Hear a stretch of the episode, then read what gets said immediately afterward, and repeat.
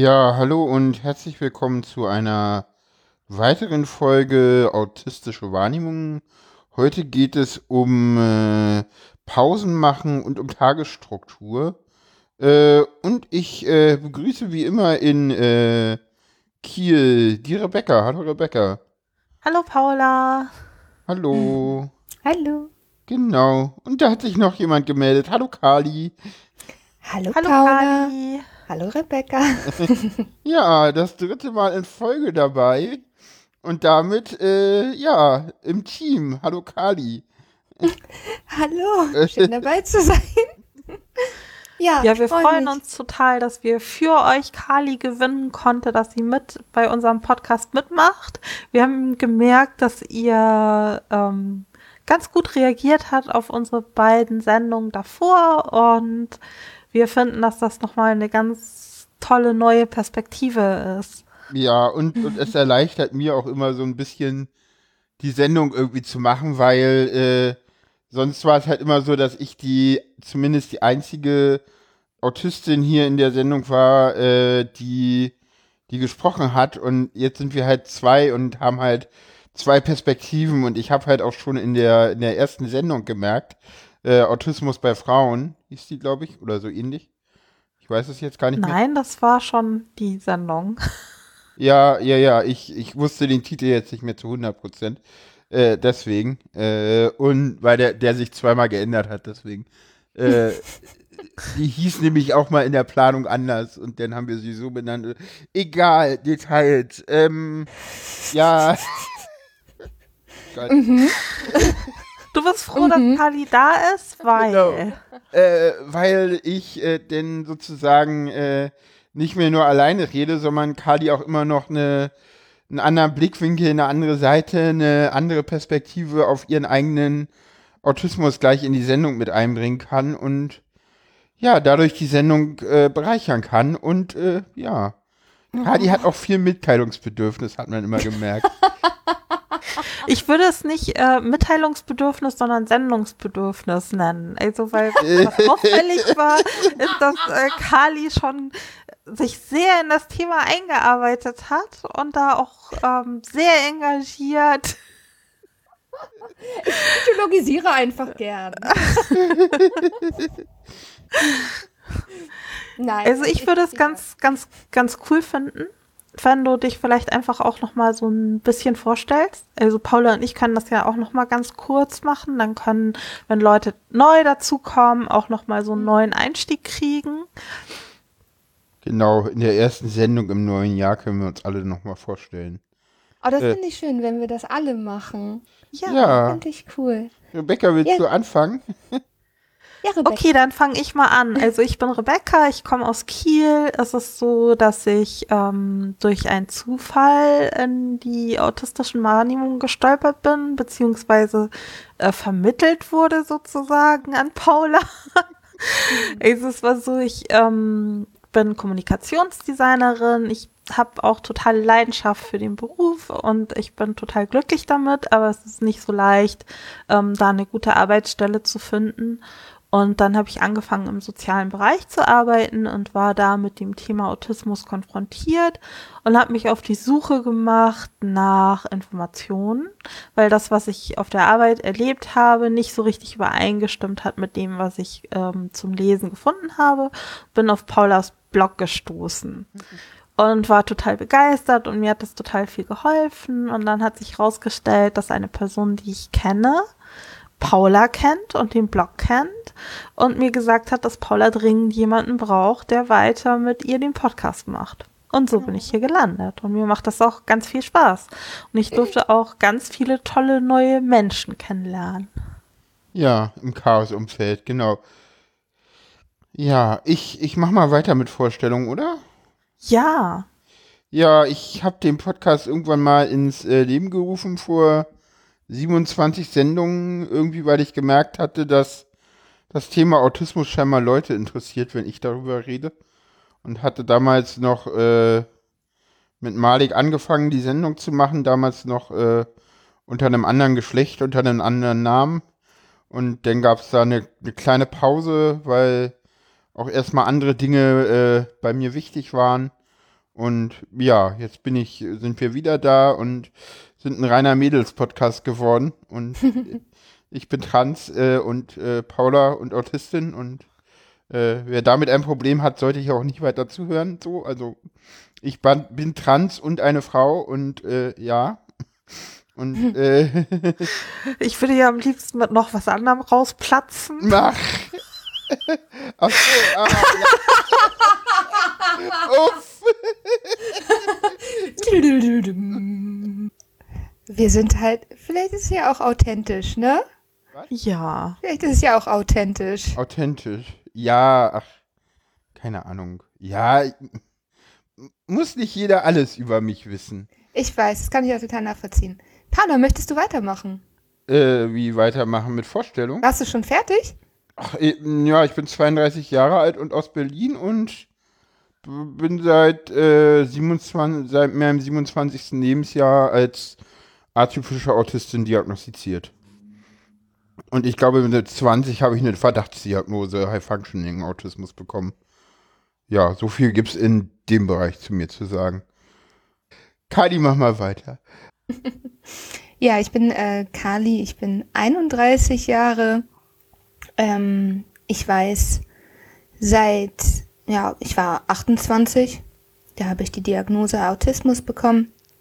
Genau.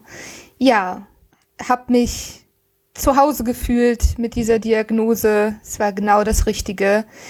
Genau, und ähm, ich studiere Psychologie an der Uni Bremen und habe noch so weitere Sachen mit denen ich mich beschäftige. Ich arbeite bei der Kiwi an der Uni Bremen. Das ist die kritische Initiative für Vielfalt und Inklusion. Und ähm, ja, da wir arbeiten hauptsächlich für Barrierefreiheit an der Uni, sind auch mit dem Landesbehindertenbeauftragten in Kontakt.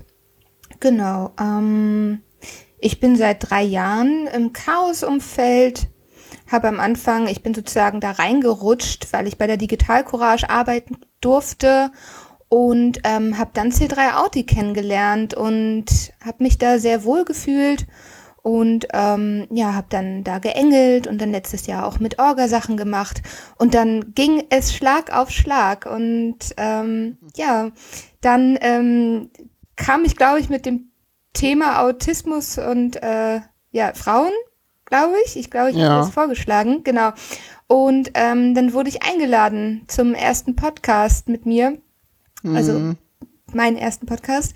Und ähm, ja, da ging es weiter mit dem Live-Podcast und dann ja, wurde ich gefragt, hey, möchtest du nicht mitmachen? Und ich habe dankend angenommen und äh, ja, freue mich. Wir Ja. freuen uns auch. Ja. Danke. Ja. Ich bin ja immer, ich bin ja immer noch am Grübeln, ob äh, äh, Kali oder Rebecca von Anfang an das wollten. So. Ich glaube, Rebecca würde das abstreiten, aber ich glaube eher, dass, dass, dass Rebecca das eigentlich schon immer wollte. oder Nee, also für mich war das tatsächlich so, dass ich das Gefühl hatte, dass Kali das super gerne möchte.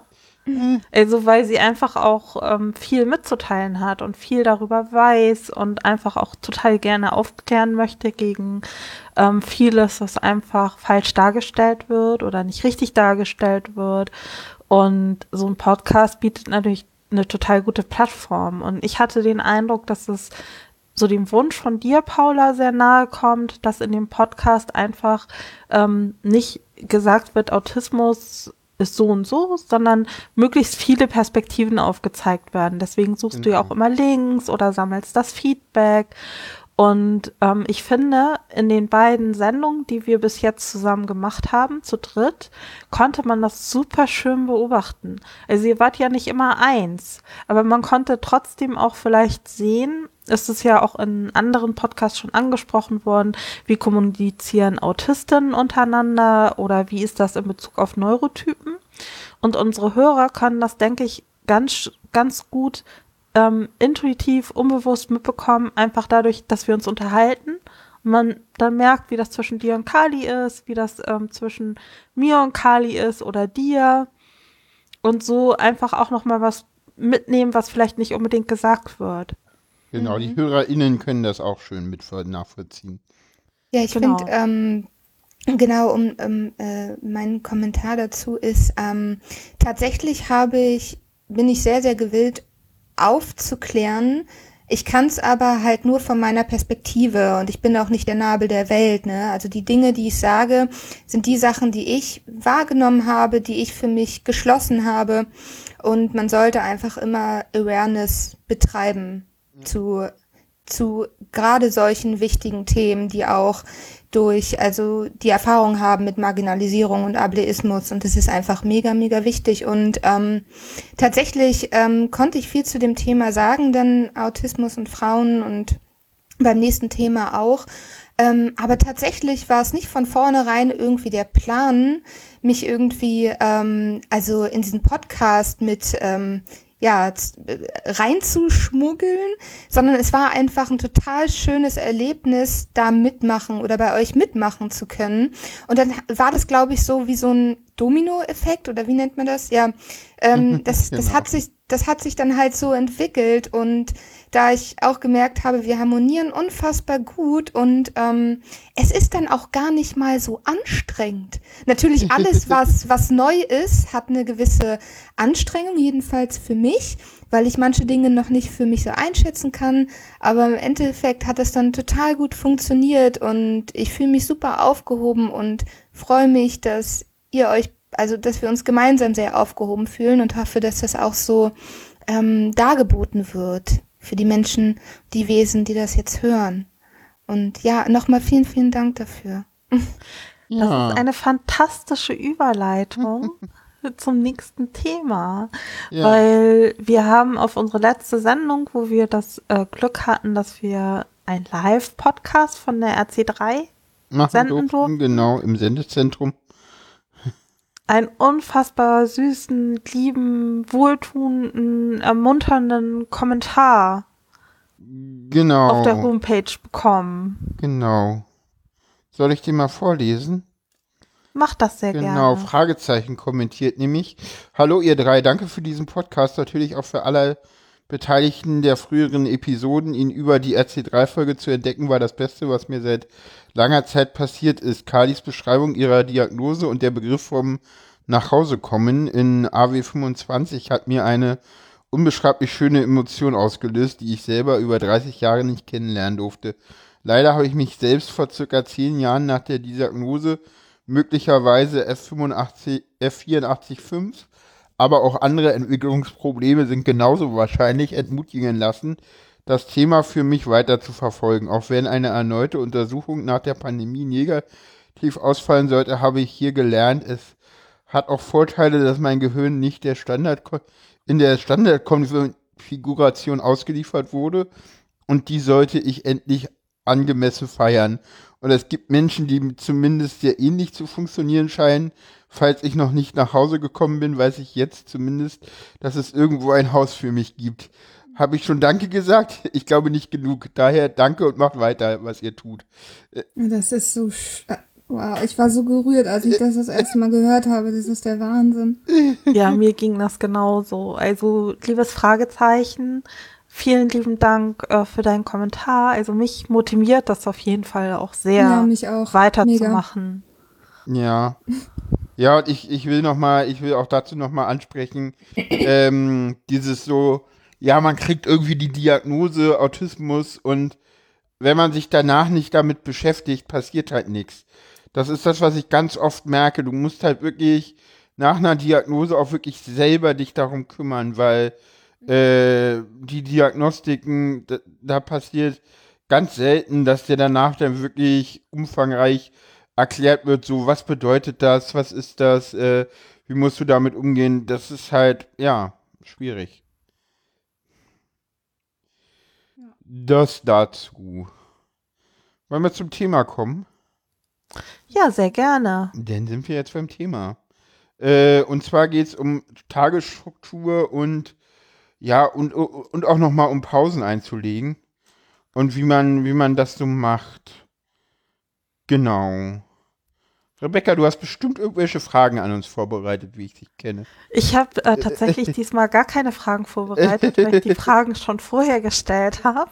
Ah, Aber ich habe tatsächlich, ähm, finde das ganz interessant, weil wir mussten unseren Podcast ja verschieben. Und das war ja ein Crash der Tagesstruktur. Wie habt ihr das denn, also der Struktur, der geplanten Struktur, die wir uns überlegt hatten? Wie habt ihr das denn beide erlebt? ähm, Soll möchtest ich anfangen? Kali? Ähm, ja, sehr gern. Also tatsächlich ähm, habe ich, äh, also durch mich wurde der Podcast verschoben auf einen anderen Tag. Und ähm, das lag an dem typischen Problem von mir, dass ich ähm, mir immer sehr gerne sehr viel vornehme und ähm, gar nicht dann darauf achte, kann ich das eigentlich? Habe ich eigentlich die Energie dann noch dazu oder nicht? Gerade noch bei Dingen, die mir noch so noch neu erscheinen und wo dann halt, das hatte ich vorhin schon erwähnt, so eine Kapazität ausgefüllt ist, oh, wie mache ich mir jetzt Stress bei neuen Dingen, wie muss ich funktionieren, was habe ich für Erwartungen und das dann doch ziemlich, ja, ziemlich an der Kapazität kratzt. Und es ist halt so, ich studiere ja und wir haben noch keine vorlesungsfreie Zeit und ähm, ich habe einfach nicht daran gedacht, wie sehr ich ausgepowert sein werde, wenn ich um 17.30 Uhr diesen Podcast mache mit euch in der Woche und ich schon die ganze Zeit in irgendwelchen Konferenzen saß und mein Kopf eigentlich komplett dicht ist. Also für mich auch dann das Gefühl habe, nicht die Möglichkeit zu haben, eigentlich in, in der Art und Weise, wie ich es gerne würde wollen, diese Leistung, in Anführungszeichen, diese Leistung zu erbringen. Und ähm, dann ist mir natürlich wieder ganz spontan eingefallen, äh, naja, umso später es wird, umso weniger Energie hast du ja auch. Das ist doch ganz klar. Äh, Kali, das ist dir seit Jahren bekannt. Aber das habe ich im Vorfeld nicht beachtet, weil ich einfach ein so großes Interesse hatte an dem Podcast und ähm, euch zu hören und mit euch zu reden, ähm, dass das in diesem Moment, als wir den Podcast geplant haben, das gar nicht in meinem in meiner Wahrnehmung war. Und ähm, das ist zum Beispiel so eine Sache, das lerne ich immer noch. Das mit 31 für sich abzustecken, was für eine Kapazität hat man eigentlich und irgendwie auch die Erfahrung gemacht habe, na ja, es folgt immer so einem gewissen Raster, immer so einem gewissen Gesetz, aber es kann auch dann ganz anders sein, dass ich dann doch Energie habe oder nicht oder dass irgendwas Spontanes passiert. Genau.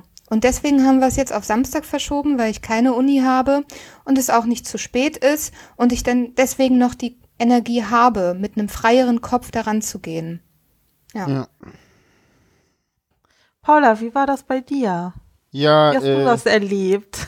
ja, du hattest ja gedacht, so um Gottes Willen, die arme Paula.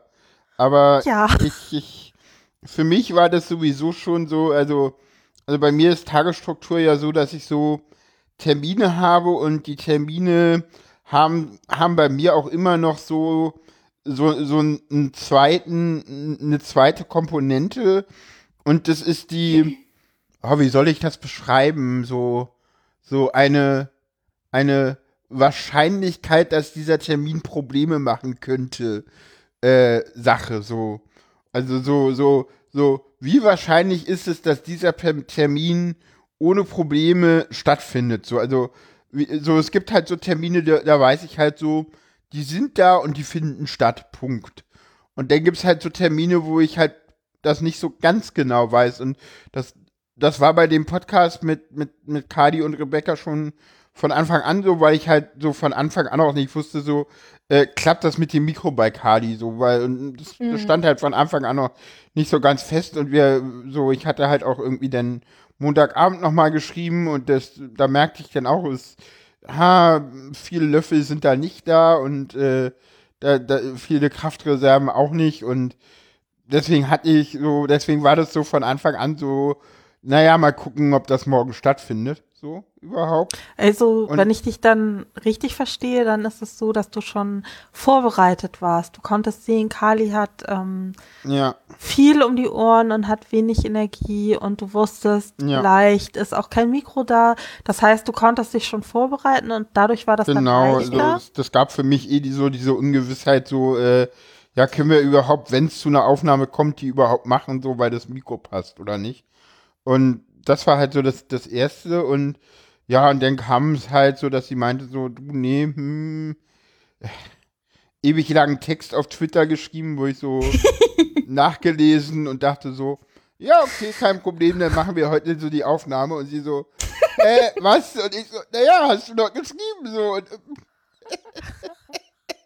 Nee, es war ein Kommunikationsproblem. ja, ja, genau, es war ein Kommunikationsproblem so. Aber äh, aus, aus dem Text ging das für mich absolut nicht hervor. Naja, jedenfalls haben wir denn den äh, Podcast auf äh, äh, Sonnabend äh, verschieben können, also auf heute. Ja, und aus meiner Perspektive war das so, ich fand es total gut, ähm, wenn wir alle drei gut auf uns acht geben. Und ich glaube, dass das dann immer mal nötig sein kann, dass man ähm, auf bestimmte Sachen Rücksicht nimmt, weil ja auch einfach Sachen unvorhergesehen passieren können. Mhm. Aber ich hatte auch das Gefühl, Kali, dass du dir schon auch sogar mit der Absage super viel Stress machst. Da hätte ich mir echt gewünscht, du konntest sehen, so ja, das ist alles in Ordnung und das passt und das kriegen wir irgendwie hin. Mhm. Ja, also ähm, ich, es gibt Situationen, da mache ich mir noch mehr Stress als diese. Die war tatsächlich so medium stressig, weil ich irgendwie auch das Gefühl hatte, mit zwei Menschen oder zwei Wesen zu tun zu haben, die mich verstehen können, wenn ich es absage. Ne? Also es ist halt auch immer dieses, man hat richtig Lust da drauf, aber habe ich eigentlich die Energie? Und dann steht man zwischen zwei Stühlen und ist immer hin und her gerissen. Und ich hatte glaube ich, zu oft in meinem Leben solche Situationen. Ich glaube, das liegt aber auch daran, dass man ganz oft, also jahrelang darauf konditioniert wird, Leistung erbringen zu müssen in unserer Gesellschaft, ne? Und wir in irgendwelche Strukturen gepackt werden, die eigentlich gar nicht, gar nicht zu, das, zu dem Individuum passen. Und da ist halt, ähm, das ist, glaube ich, so ein Thema, was dann noch irgendwie an einem nagt. Mhm. Aber ähm, dieses Mal ging es für mich eigentlich ganz gut. Ähm, was nicht heißt, dass nicht irgendwo ein gewisser Stress da war, weil ich es mir einfach auch gewünscht hatte, dass das funktioniert, ne? Hm. Genau. Ja. Ja, das sind ja die Erwartungen, die man auch an sich selber hat, ne? Das ist immer, immer das Ding. Mhm. Und da muss man auch für sich schauen, finde ich, reflektieren, ähm, sind diese Erwartungen, die ich an mich habe, wirklich die Erwartungen, die ich ungefiltert, also ohne ohne zu viel Druck von außen wirklich an mir habe oder sind das konditionierte Sachen, ähm, einen konditionierten Druck, den ich mir mache, dass ich mir sage, ja, das ist meine Erwartung, aber eigentlich ist das gar nicht so, weil man einfach die Erfahrung gemacht hat, in der Gesellschaft oder mit anderen Menschen etwas entsprechen zu müssen oder mhm. etwas leisten zu müssen. Ne? Und dann kann das halt ziemlich ungesund werden für einen. Und da rauszukommen ist manchmal auch ziemlich schwierig, kann ich mir vorstellen. Für manche mehr, für manche weniger. Ich glaube, dass das auch tatsächlich was ist, was, wenn man jetzt keine Eltern hat, die einem gut beibringen, auf die eigenen Gefühle zu achten und die einem mhm. vielleicht auch nicht beibringen, die eigenen Bedürfnisse zu äußern und da Rücksicht drauf zu nehmen, mhm. dass es dann nochmal besonders schwer wird, wenn man das einfach später lernen muss. Weil ich kenne das zum Beispiel von mir auch, dass es lange gebraucht hat, dass ich ähm, überhaupt gemerkt habe, das ist jetzt eigentlich zu viel. Mhm. Und dann auch dieses, das ist auch okay zu sagen, dass das zu viel ist. Oder es ist auch okay, Dinge abzusagen, auch wenn man jetzt nichts anderes hat, sondern einfach nur Erholung braucht. Mhm. Ja, voll. Ich fand das ganz spannend bei dem Thema. Wir haben ja auch so viel Feedback gekriegt, ähm, dass das tatsächlich auch was ist, äh, was nochmal aufgetaucht ist. So dieses, im Grunde, wir haben eine hochtechnisierte Welt, in der sehr vieles möglich ist. Aber unsere Arbeitsplätze oder wie wir lernen oder wie wir uns in der Welt bewegen, ist eigentlich überhaupt nicht darauf ausgerichtet, auf diese Bedürfnisse Rücksicht zu nehmen. Mhm. Mhm. Und das finde ich äh, manchmal wirklich spannend, weil ich finde zum Beispiel, wenn ich jetzt mit autistischen Menschen zu tun habe, werde ich nochmal wie so mit der Nase darauf gestupst, wie wichtig das ist, einfach weil manche Dinge, die für mich vielleicht auch eine Kraftanstrengung sind, ähm, für Autisten nochmal zweimal oder dreimal so anstrengend sind und sie deswegen viel mehr darauf achten müssen. Und ähm, manche Dinge auch noch viel mehr Barrieren sind. Und wenn mhm. ich dann an so Dinge denke wie Buddhismus oder bestimmte Religionen, wo man äh, einfach darauf achtet, so ich esse, wenn ich hungrig bin, ich schlafe, wenn ich müde bin, dann läuft das so verquer. Das ist, das so, ist, ein, das ist, so ideal und das andere ist so, wie die Realität ist. Ja, ich, ich würde sagen, das, das, das klingt für mich ganz, ganz furchtbar. So, ich esse, wenn ich hungrig bin oder ich schlafe, wenn ich müde bin. Gut, ich schlafe, wenn ich müde bin, mache ich, glaube ich, sogar, aber das ist auch so, früher ins Bett gehen ist, ist zum Beispiel auch so, äh, so normalerweise gehe ich halt so irgendwann zwischen 0 und 1 Uhr ins Bett so. Und um 22 Uhr ins Bett zu gehen, fühlt sich total falsch an im Moment. So, also es ändert sich vielleicht auch wieder, wenn ich, wenn ich früher aufstehen muss, dann gehe ich vielleicht auch wieder ein bisschen früher ins Bett, hoffentlich, Klammer auf, Klammer zu. Und ähm, ich kann ja noch mal ein bisschen auf, auf, auf meine Tagesstruktur eingehen. Äh, ich hätte auch noch was dazu zu sagen. Äh, den, den sag mal, dann kann mhm. ich danach das machen. Genau, ähm, ich wollte dich auch jetzt überhaupt nicht unterbrechen, aber ähm, das fand ich ganz wichtig. Ähm, Rebecca, als du gerade meintest, dieses ich, ich schlafe, wenn ich müde bin, ich esse, wenn ich hungrig bin. Der Knackpunkt hinter dieser Sache ist, etwas überhaupt zu merken an sich, muss ja, ja schon vorausgesetzt sein, dass man es überhaupt merken kann. Ja. Und das ist halt auch so eine Sache.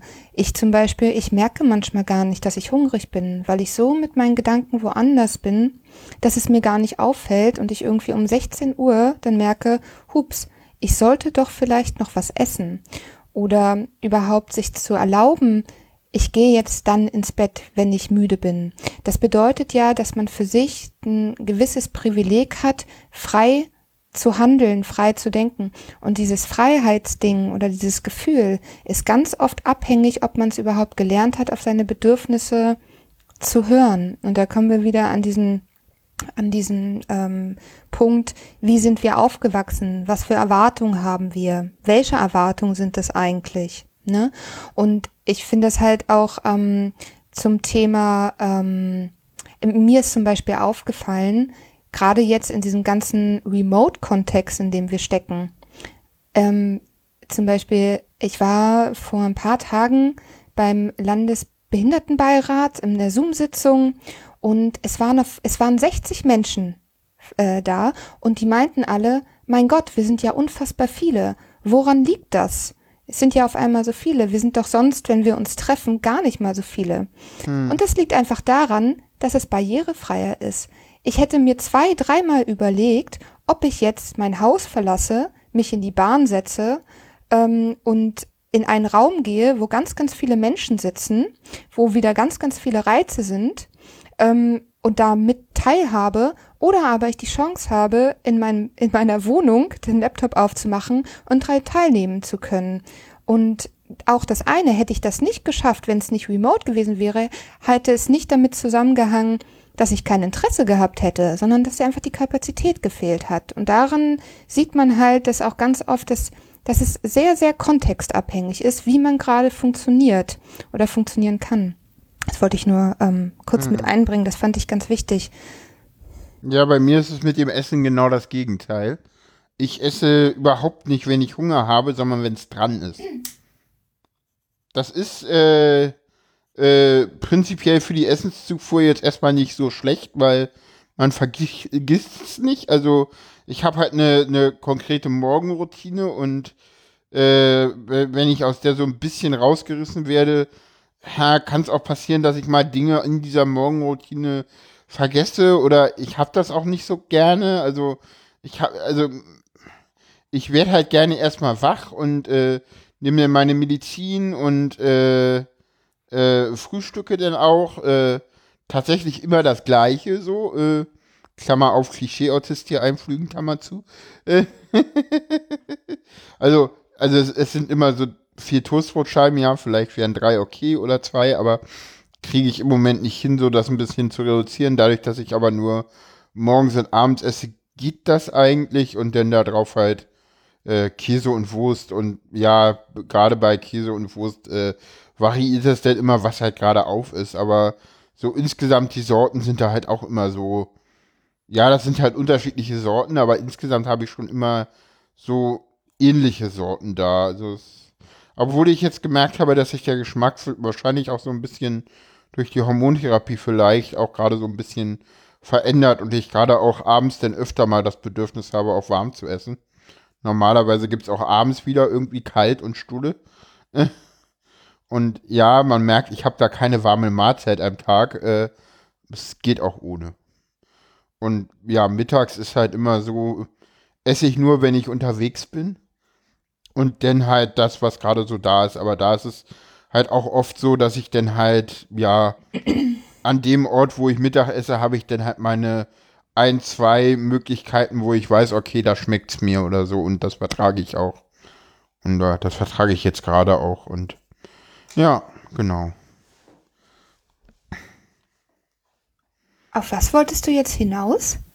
Na, dass ich, na, dass ich halt diese, diese Tagesstruktur habe mit dem, Ah, mit dem mhm. Essen halt. Also ich habe auch noch viel mehr äh, Sachen. Also ich habe halt auch eine Abendroutine. Also das Abendbrot, da gehört auch Abendschau und Tagesschau gucken noch mit hinzu. Und äh, wenn ich die Tagesschau zum Beispiel nicht um 20 Uhr gucke, dann gucke ich sie irgendwann abends später im Netz.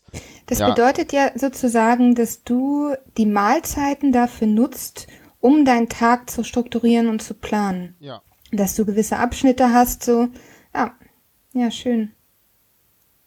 Das ist auch notwendig. Also, und es ist auch so, dass ich eigentlich wirklich alle Termine auch in meinem Handy habe und dann auch ganz genau weiß, okay, wie komme ich von, von, äh, von dem einen Termin zum anderen und, und wie viel Zeit ist dazwischen und äh, reicht die Zeit aus oder und, und was auch ganz schwierig ist, sind so, ja, es gibt auch so, so gewisse Zeiten, wo ich ungerne Termine habe. So 19 Uhr ist zum Beispiel so ein Termin, mag ich überhaupt nicht, weil das Ja, komplett in die, in die, in die Abendroutine reinfällt und die Abendroutine einfach mal äh, in eine B, in eine, in eine Plan B Abendroutine verwandelt.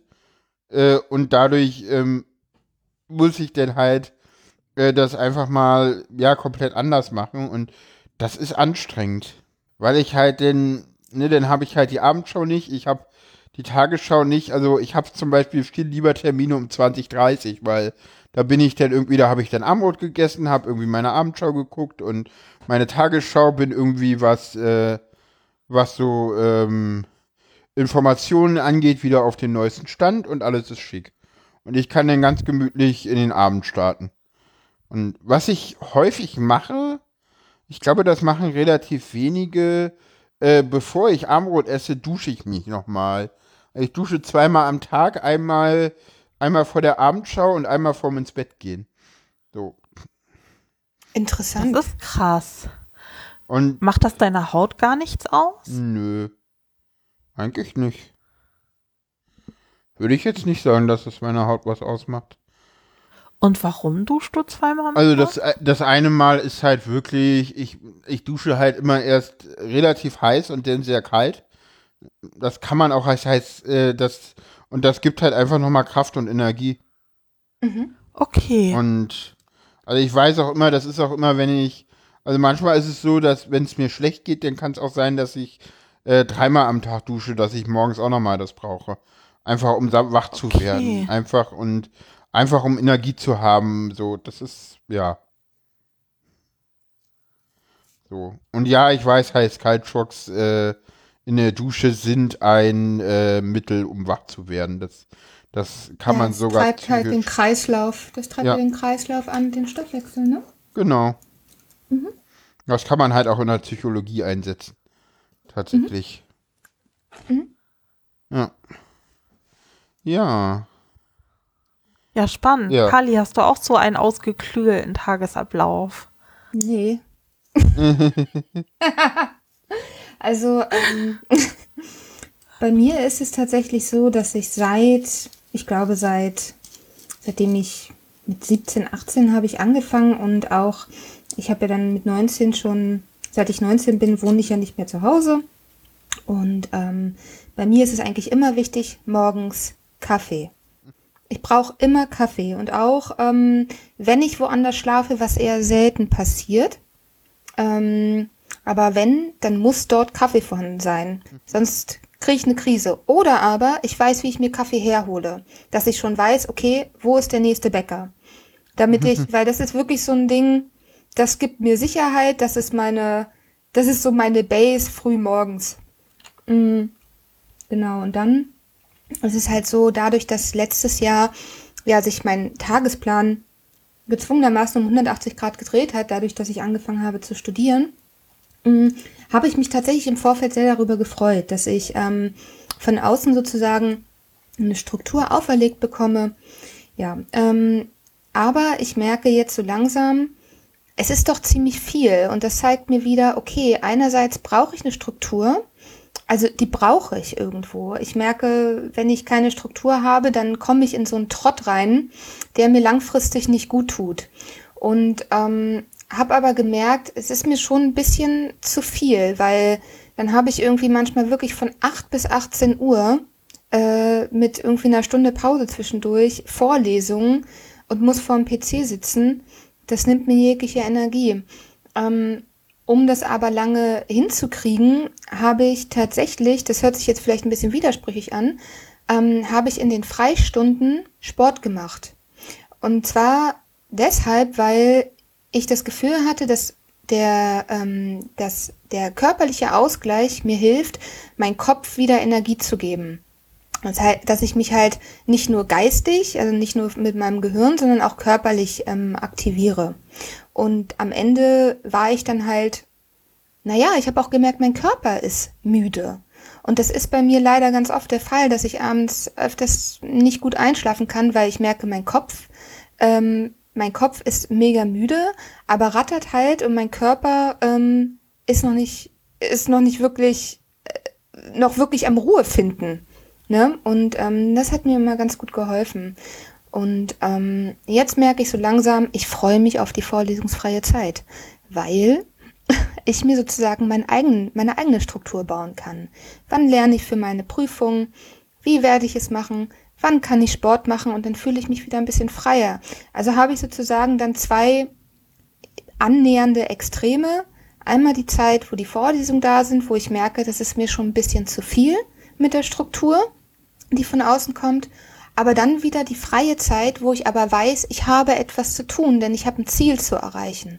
Und da kann ich mir meine Freiheiten geben, wie ich was ordne. Und das tut mir tatsächlich sehr gut. Und ich merke, auch da habe ich wieder gemerkt, ich habe den, die intrinsische Motivation, eine Struktur zu bekommen, auch gerne auferlegt, aber es muss, es darf ein gewisses Maß nicht überschreiten, weil sonst werde ich, gehe ich in, in, in so einen Stressmode und überlaste mich.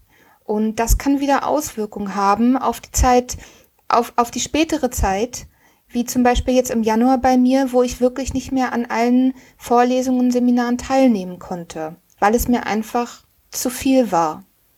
Ja? Genau. An der Stelle habe ich zwei Fragen, wenn ich fragen darf. Sehr gerne. Und zwar, du meintest, du kommst dann in so einen Trott, der dir nicht gut tut. Was bedeutet das konkret? Also wie müsste man sich das vorstellen? Wie würde so ein Trotttag aussehen? Ein Trotttag, äh, ja, sieht so aus, dass ich ähm, viel zu lange in meinem Bett bleibe, und dass ich ähm, dadurch, ich war ja vor der Uni, habe ich zwei Jahre leider gezwungenermaßen nichts machen können, wegen Diskriminierungsgeschichten und sowas und ganz viel Zeit für Kämpfen, damit ich halt wieder studieren kann. Genau, und da ist es halt so, dass man, dass ich die Situation hatte, dass ich ganz viel in meinem Kopf hatte, ähm, was ich machen wollte, ich aber kaum zu irgendwas gekommen bin, weil ich generell nicht ausgeglichen war. Also ich war überhaupt, okay. ich war nicht ausgeglichen. Man hätte jetzt denken können, ja, man hat die Freizeit, aber das Ding ist, der Mensch an sich ist nicht faul.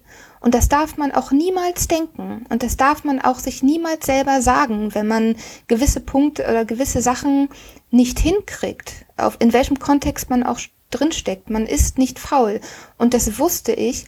Aber dadurch, dass ich selber ähm, nicht in dem Kontext drinne steckte, der mir gut getan hätte, habe ich auch die anderen Sachen kaum gemacht oder bin diese angegangen. Ich bin meistens immer bei den Dingen geblieben, die ich schon hatte. Lesen, Sport und ähm, dann natürlich kam Corona und dann war es ja noch schwieriger. Ich konnte nicht ähm, mehr in die Boulderhalle, ich konnte am Wochenende nicht tanzen gehen, was mir auch einen wahnsinnigen Ausgleich gegeben hat, immer. Ähm, und ich auch gemerkt habe, dass ich am Montag, Dienstag viel ausgeglichener war und eher Dinge angegangen bin, als ähm, jetzt zu Corona-Zeiten, wo man nicht tanzen konnte. Und das, das ist halt auch wieder dieser, dieser springende Punkt, auf den ich immer wieder zurückgehe. Es ist sehr oft Kontextsache, ja. wie man gerade funktioniert oder halt auch nicht funktioniert. Genau. Ja. Und das andere ist, kannst du dann an der Uni Nachteilsausgleiche in Anspruch mhm. nehmen? ähm, ja, ich habe auch schon vor längerer Zeit den Antrag gestellt und ich habe jetzt gestern eine E-Mail bekommen, dass er bearbeitet worden ist. Und da bin oh. ich, ja, genau. Und da bin ich jetzt auch sehr gespannt, wie das laufen wird, weil sowieso durch Corona an meiner Uni ziemlich viel Scheiße läuft. Und ich irgendwie auch das Gefühl, also zum Beispiel die, die, die Prüfungen, das ist halt auch wieder so ein Zeitding. Die Prüfungen werden nicht online angeboten. Und das ist ein Unding. Wir haben sowieso gerade ein, eine nicht barrierefreie Situation. Ähm, jeder Mensch. Und auch wir Studentinnen, gerade die, die im ersten Semester sind und vielleicht auch die ganzen Menschen noch nicht kennen. Und die Prüfungen werden jetzt alle nach hinten geschoben. Was bedeutet das für unser Stresslevel? Für die Art und Weise, wie wir lernen?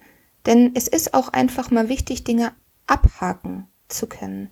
Und da bin ich jetzt auch sehr gespannt, was da mit dem Nachteilsausgleich passiert, da ich nämlich auch gesagt habe, ich würde gerne alleine die Prüfung schreiben oder gerade bei Multiple-Choice-Aufgaben jemanden da haben, wo ich nachfragen kann, weil in Multiple-Choice manchmal sehr, sehr schwer fällt, weil ich alle oh, Eventualitäten ja. an Antworten in meinem Kopf habe. Es ist ja nicht so, dass ich sie nicht, nicht, nicht, nicht verstehe, also nicht verstehe, aber ich habe jede Eventualität an Möglichkeiten, was diese Frage bedeutet in meinem Kopf und diese zu sortieren, kann, ich manchmal einfach nicht. Ne? Können Sie mir bitte ein extra Zettel geben? Ich muss die Aufgabe begründen. Genau, ich muss alles begründen. Das ist genau das, äh, diese Fra das Problem war auch, wenn ich in der Therapie war und mir irgendwelche Fragebögen gegeben äh, worden sind. Ich habe nicht einfach abgehakt, sondern habe hab eigentlich die ganzen Seiten beschriftet, weil also es gibt auch noch ein Zwischending zwischen Mittel und gut. Ja. Also. Also, also, also ja, äh, äh, natürlich mittel, mittelgut. So. Hm. ja, also, ja, ja ihr wisst was. Ich finde das, ich find das immer lustig. Ist dir das schon mal aufgefallen, so, äh, wenn du neurotypischen Personen eine Skala zwischen 0 und 10 gibst, dass sie denn immer nur mit ganzen Zahlen antworten, was total schwachsinnig ist? Ich antworte so meistens mit, mit irgendwelchen 0, äh, ja, ja. Äh, äh, äh, Dezimalbrüchen, also meistens irgendwas äh, 5 mäßiges. Habe ich, habe ich auch, ähm, habe ich auch ganz oft gemacht und dann ähm, habe ich darüber nachgedacht, na ja, wenn wir wirklich logisch denken wollen, wenn ich eine 0,5 habe, dann kann man auch aufrunden. Ja. Also, ne, also das, aber man ist halt so gezwungen, man möchte es halt, ich weiß, also ich tue es auch ungerne, aber sonst können manche, äh, manche TherapeutInnen die Fragebögen nicht auswerten, aber ja. Ja, also zu, zum Thema Nachteilsausgleich, ja, ich kann einen beantragen und ich bin sehr gespannt, wie das Endresultat davon aussehen wird. Also ich drücke dir ja. die Daumen, Kali. Auch, vielen, dass sich die Dank. Schwierigkeiten bess also bessern. Also ich kann das auch gar nicht verstehen, weil bei mir an der Uni, also ich studiere ja auch noch Pädagogik, ähm, sind eigentlich ähm, fast alle Prüfungen online. Das sind totale Ausnahmen. Ja, ich weiß, es gab auch keine gute Begründung dafür. Und die Fachschaft hat mir auch nicht zurückgeschrieben. Also, oh, ist das fies. Ja, ja. Oh, Mensch. Und da, dann kommt man halt auch wieder in so einen Punkt, auch wieder äh, zum Thema Planung und Energiehaushalt. Hm. Dann ist man halt auch die Person, die sich irgendwie diesem Thema annimmt und irgendwie für äh, sich, sich jetzt erstmal herausnimmt, für viele StudentInnen halt zu sprechen, dass das einfach ein Unding ist. Und man merkt, ja, das nimmt auch total viel Energie in Anspruch, sich dann ja. damit zu beschäftigen. Ne? Und ich denke mir dann aber auch immer, irgendjemand muss es ja ansprechen. Irgendjemand muss da ja was machen. Ne? Also, und leider Gottes sind, äh, leider Gottes, leider, blöd, also, sorry, also leider ähm, sind auch viele Menschen oder viele Wesen dazu geneigt, sich einfach dann mit dem hinzugeben, was halt was halt da ist, wo ich aber nicht unterstellen möchte, dass sie nicht was anderes wollen, sondern wo einfach die Kapazität nicht da ist. Oder aber einfach die Relevanz nicht ähm, wahrnehmbar ist. Gerade, ich meine, wenn man gerade aus der Schule kommt und erstmal ins Leben reinkommt, muss man sich, beschäftigt man sich auch ganz oft nicht damit. Ne? Es hat halt immer was damit zu tun, wie sehr man schon mit solchen Themen konfrontiert worden ist. Es kann auch anders gehen, als es uns gegeben wird. Ja, das ist aber, glaube ich, das ist aber, glaube ich, auch gerade, gerade wenn du jetzt irgendwie frisch von der Schule kommst, äh, dann ist es halt auch nochmal so, dass, äh, dass du, ne, also ich meine, die Schule bereitet nicht aufs Leben vor, sondern irgendwie bereitet dich darauf vor, wirklich stromlinienförmig äh, äh, Humankapital zu sein. Vorsicht, das war jetzt überspitzt und sarkastisch formuliert. Um Geld zu verdienen. Ja, genau. Ja. ja. Und einzuzahlen. Und, und, möglichst auch nicht irgendwie zu widersprechen oder so. Also, das wird dir halt an das deutschen auch Schulen so auch Problem, nicht beigebracht, ja. ne? Also, ja. und ich, ich, merke halt so auch mit, mit, mit, mit meiner Haltung gegenüber Arbeitgebern oder so, da bin ich eine Ausnahme so, dass ich sage so, ja, mal gucken hier und ja und dies und jenes. Aber ja, äh, wollen wir nochmal zum Thema Pausen kommen, weil das ist jetzt bisher noch nicht so beleuchtet worden und dann können wir ja mal. Ein wichtiges Thema. Ja. Macht ihr Pausen? Macht ihr genug Pausen? Äh, ja und nein, würde ich sagen. Ähm, keine Ahnung, also im Moment habe ich tatsächlich den Luxus, dass ich im Moment halt eh viel zu Hause bin, äh, keiner, keine, äh, keine Erwerbsarbeit in dem Sinne leisten muss, also mich wirklich voll auf mich konzentrieren kann. Das würde sich jetzt demnächst ändern. Da werde ich dann auch äh, äh, stark auf mich achten müssen und gucken, dass die, die, die, dass ich mir weiter meine, meine Löffel gut einteilen kann. Und ja, Pausen machen ist ein schwieriges Thema. Wir, wir haben da auch einen Link drin, äh, in, den, in den Links gleich. Kommen wir gleich zu. Und das ist halt, ja, ich versuche auch immer wieder Pausen einzubauen und ich glaube gerade so zum Beispiel diese Abendschau, Tagesschau, Abendessen, davor Duschen äh, Variante vor, bevor es dann wirklich in die Abendgestaltung geht, ist halt auch so eine, so eine Pause, die ich da mache, wo ich wo ich dann auch mich manchmal noch kurz ins Bett lege und ein bisschen am Handy rumdaddel, also gar einfach mal auch den Raum wechsle und nicht die ganze Zeit dann im Wohnzimmer bin, weil ja, viel mehr hat man halt im Moment gerade nicht als seine eigene Wohnung. Ich habe zum Glück mehrere Räume hier und lebe allein. Ähm, so, so dass ich halt auch, ja, viel Alleinzeit habe, aber da muss man halt auch immer gucken, ist man gerade einsam oder ist man gerade allein? Äh, einsame Scheiße, alleine sein ist meistens, manchmal auch gut, wenn man nicht gleichzeitig auch einsam ist. Und ja, insofern, ja, komme ich eigentlich im Moment mit dem Pausenmanagement gerade auch durch Corona und das ja gar nicht so viel ist und das meiste auch äh, digital ist und man jetzt nirgendwo hinfahren muss. Wir hatten das ja gerade eben auch schon mal bei diesem Landesbehindertenbeirat in Bremen, das Beispiel von Kali. Äh, dadurch äh, ist halt vieles auch für mich äh, deutlich accessible geworden, weil äh, ich muss allerdings halt auch dazu sagen, ich halt das gewohnt war. Ne? Also ich habe auch schon vor Corona mit Leuten über das Internet äh, äh, geredet. Ich habe auch schon vor Corona äh, Podcasts genauso aufgenommen, wie ich sie gerade jetzt aufnehme, irgendwie über, über die Distanz. Ich habe auch schon äh, vor Corona äh, mit Leuten in Videocalls gehangen und irgendwie über coole Themen gesprochen. Äh, zufälligerweise. Das hatte sich so ergeben. Also viele Sachen habe ich, die, die durch Corona groß geworden sind, habe ich halt eigentlich auch schon vorher gemacht. Mhm. Und das war. Rebecca, das, ich und was ich halt auch schön finde, ist, ähm, dass die Leute durch Corona auch äh, äh, für viele Dinge zugänglicher geworden sind. Also mhm. eine Sache, Barrierefreier. die ich. Was? Barrierefreier. Ja, also eine Sache, die ich gelernt habe, die ich auch vorher schon gemacht habe, aber vorher konnte ich sie eigentlich quasi nur mit AutistInnen machen. Und jetzt ist es was, was äh, gesellschaftlich völlig akzeptiert geworden ist. Und das habe ich halt wirklich durch Corona gemerkt, ist, äh, zuverlässig Telefo äh, Termine zum Telefonieren oder äh, Schrägstrich äh, übers Internet reden ausmachen. Das war mit neurotypischen Personen äh, äh, vor dem vorher quasi nicht möglich. Mhm. Außer mit mir. Mm, jein. Wieso Jein? Weil wir uns erst im Lockdown kennengelernt haben, Klammer auf, Klammer zu. Klingt logisch. Wir haben uns.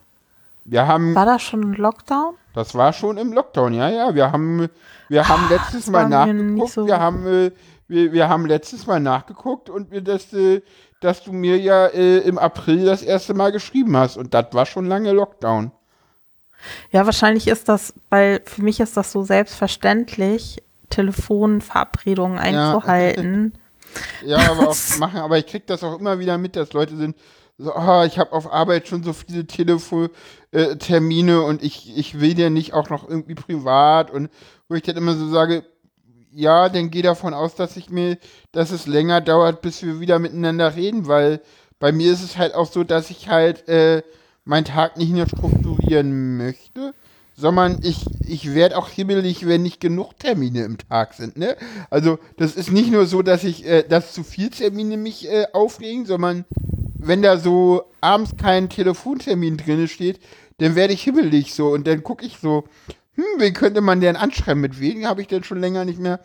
Ah, schreib mal, schreib mal die Person an oder so. Also, das habe ich denn schon, dass ich dann so drei Tage im Voraus äh, anfange, mir den Abend vollzulegen und dann mal so Leute anschreibe, mit denen ich halt nicht regelmäßig äh, Telefontermine habe.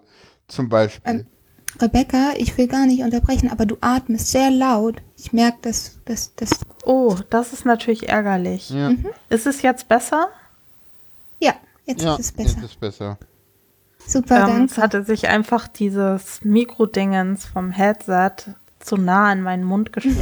Das müsst Also ihr mir immer gleich sagen, weil mir das dann ja unangenehm ist. Ich möchte mich. Mich freut es mega, dass nicht du so- atmest. Aber, also, Ja, nee. genau. Weiter im Text. Ähm, es ist so, Paula, du hattest ziemlich gute Links auch rausgesucht. Ja, Da ist in einem Link auch nochmal dieses, wie baut man Pausen ein, erwähnt worden. ja. Ich glaube, es ist, also hier hört sich das ziemlich krass an, weil ich glaube, das ist, das ist von ähm, dem Blog Autismus Keep Calm and Carry On. Ja, das ist eine, eine, eine Mutter mit einem mit ein oder zwei AutistInnen und sie bezieht sich auch nochmal auf einen Blog von einem frühkindlichen, äh, von einem, äh, von einem, von einer Person mit frühkindlichen Autismus. Das ist dann auch nochmal verlinkt. Und was sie hier schreibt, äh, finde ich tatsächlich total ähm, spannend. Also, weil sie schreibt, es wird eine Pause benötigt von ihrem Kind, aber das Kind ähm, merkt das selbst nicht. Also sie muss da als Mutter auch drauf achten, auf bestimmte Anzeichen, wie und dass das auch von einem Moment auf den anderen gehen kann. Also hatte gerade noch Spaß, hat alles genossen und auf einmal Kopf- oder Bauchschmerzen. Also weil sie meint so, das Kind merkt es selber nicht, aber der Körper sagt dann Stopp. Und dass das auch was ist, wo die Schulbegleitung drauf achten äh, muss und dass es aber schwierig ist, wenn sie ihrem Kind dann sagt, hier jetzt Pause, weil das Kind ja auch Freude an den Sachen hat, die es macht und das auch auf jeden Fall machen will und noch nicht zu Ende ist und dann diese Zwangspausen auch nicht so gerne angenommen werden. Also, dass das kann ich total gut nachvollziehen, so dieser Zwiespalt. So einerseits hat man was, wo man dabei sein will, und aber auf der anderen Seite braucht man auch eine Pause. Und das, was wir ja auch zu Anfang angesprochen hatten, dieses, wie merke ich, wann ich eine Pause brauche? Wie viel Erfahrung muss ich haben, um einschätzen zu können, was kostet mich wie viel Kraft? Ja. Also, das kann man gerne nochmal lesen. Das ist ganz interessant auf jeden Fall. Ja, wir haben auch noch äh, zwei andere Links. Einmal S-Pic- äh, S-Pictures mit äh, Strukturen. Das ist, das ist auch nochmal ein, ein sehr äh, schöner, schöner Blog. Sie führt auch so ein Beispiel an, dass es halt äh, auch in, innerhalb der Woche so Strukturen gibt. Äh, und sie dann zum Beispiel, sie füge, führt dieses Beispiel an, das hatte ich vorhin gerade nochmal rausgelesen mit dem, mit dem Wechseln des Wassers im Aquarium und dass sie das halt immer an einem Tag machen muss und, äh, und, und, und, und wenn das, wenn sie das nicht macht, dann, äh, dann fällt es halt für die Woche auch aus, obwohl das gar nicht gut ist. So, und sie muss sich dann halt immer gucken, äh, dass das dann halt auch wirklich gemacht wird. So. Ich finde den ersten Satz von dem Blog As Pictures, Asperger-Syndrom leben und verstehen in Wort und Bild, ähm, so süß zu Strukturen. Eine Tagesstruktur im alltäglichen Leben ist elementar wichtig. Die meisten Menschen bevorzugt neurotypische, haben damit keine Probleme. Sie leben einfach in den Tag hinein, die Struktur ergibt sich wie von selbst. Ja. Ja. Ich, ich finde das, das auch ganz sorry. Ich finde das total schwer, ob man das wirklich so verallgemeinern kann. Also ich kenne auch einige neurotypische Menschen, die eine sehr gute Tagesplanung haben und ähm, tatsächlich, also manchmal, also ich zum Beispiel, ich könnte so ein ger wirklich geregeltes, von Anfang an bestehende Tagesstruktur gar nicht hinkriegen, weil ich viel zu sehr äh, verpicht darauf bin, irgendwie auf meine auf meine Emotionen, auf meine Fitness und ähnliches zu achten. Hm. Und manchmal habe ich auch einfach keinen Bock. Und warum sollte ich dann was machen, wenn ich keinen Bock habe? Ich weiß, am nächsten Tag habe ich vielleicht mehr Bock da drauf, ne? Aber das ist halt auch wieder Erfahrung. Hm. Ähm, kann aber auch sein, ich kenne auch Autistinnen, die wirklich eine ganz, ganz strikte Tagesstruktur haben. Ja, also ich weiß eigentlich immer, also wenn ich abends ins Bett gehe, weiß ich eigentlich, was ich am nächsten Tag tue. Also mhm. spätestens dann. Mhm. Und also ich mh. also, das kann ähm, aber auch sein, mhm. dass ich dass ich äh, weiß, dass ich A, B oder C tue. So und, und oder denn auch so mit mit wenn dann Verknüpfung so. So wenn mhm. Person X Zeit habe, tue ich das und äh, das ist aber ähm, da kommt ja wieder dieser Wahrscheinlichkeitsfaktor ins Spiel, den ich mhm. äh, vorhin schon mal eingefragt habe. Es gibt halt einfach Personen, wo ich weiß, so, so, ja, das kann sein, dass, ja, aber so, die Wahrscheinlichkeit ist jetzt nicht eins, dass diese Person Zeit hat, sondern wir haben verabredet, dass wir morgen früh darüber nochmal reden, nach dem mhm. Aufstehen und äh, dann ist der Wahrscheinlichkeitsfaktor halt, ja, je nachdem, wie ich es einschätze, irgendwie so und so. Und manchmal verschätze ich mich denn auch, dann habe ich manchmal ein Problem, wenn ich wenn der Wahrscheinlichkeitsfaktor zu hoch war und ich dann auf einmal doch Zeit habe. Äh, mhm. Aber ja, und da weiß ich dann so, ja, dann mache ich das und wenn ich das nicht mache, dann mache ich das. Und manchmal mhm. ist es dann auch so, dass die Person dann, denn das auch weiß und mir dann auch dabei hilft, dass wenn sie, wenn sie jetzt denn mal doch keine Zeit für mich hat, dass sie mir dann gleich Vorschläge gibt, was ich denn machen könnte, so. Mhm. Ja, ruh äh, ich mal noch, noch ruh dich mal lieber noch ein bisschen aus oder, oder wolltest du nicht das und das putzen oder weißt du, so eine Tipps dann auch mhm. gleich äh, gegeben werden. Und ja, also wenn ich ins Bett gehe, weiß ich eigentlich, was ich so, ja, am gleichen Tag mich irgendwie, also früher hatte ich immer so das Ding, dass ich, also, und das kann man, glaube ich, in der äh, autistischen Wahrnehmung 2 nachhören, habe ich immer gesagt, so, äh, wenn man mich am Tag vorher wo einlädt, dann sage ich mit Sicherheit ab. Äh, das ist nicht mehr so, das hat sich extrem verändert. Ich bin tatsächlich, was das angeht, spontaner geworden, weil ich öfter auch festgestellt habe, so, ja, sowas kann sich auch auszahlen. Aber am gleichen Tag mh, mm, eher no way, würde ich sagen. So, also wenn jetzt heute irgendwer sagen würde oder ja morgen morgen jemand anrufen würde äh, und sagen würde, hey, ich mag vorbeikommen und die Person kommt normalerweise nicht regelmäßig in meine Wohnung vorbei, äh, denn eher so, dann müsste sie schon sehr, sehr viel Überzeugungsaufwand aufbringen, damit das funktionieren könnte. Ja, ich finde das total spannend. Bei, bei mir ist das so, mm, umso weniger Energie mich eine Person oder eine, eine planbare Situation kostet, umso spontaner kann ich am Tag sein. Umso mehr Energie ich oder Kapazität ich brauche, umso schwieriger ist es für mich spontan zu sein. Ja, das, das kommt auch noch dazu, klar. Genau, und bei mir war es damals so, das war, also noch vor vielen Jahren hatte ich ein viel, viel größeres Problem damit, wenn ich nicht wusste, ob eine Verabredung steht oder nicht, weil ich mich immer ganz genau da daran halten musste oder ich das wissen musste für mich. Und, und das war für mich dann eine Sicherheit, weil ich mhm. ganz genau wusste, okay, an dem Tag treffe ich den oder an dem treffe ich den oder da habe ich das und das zu tun.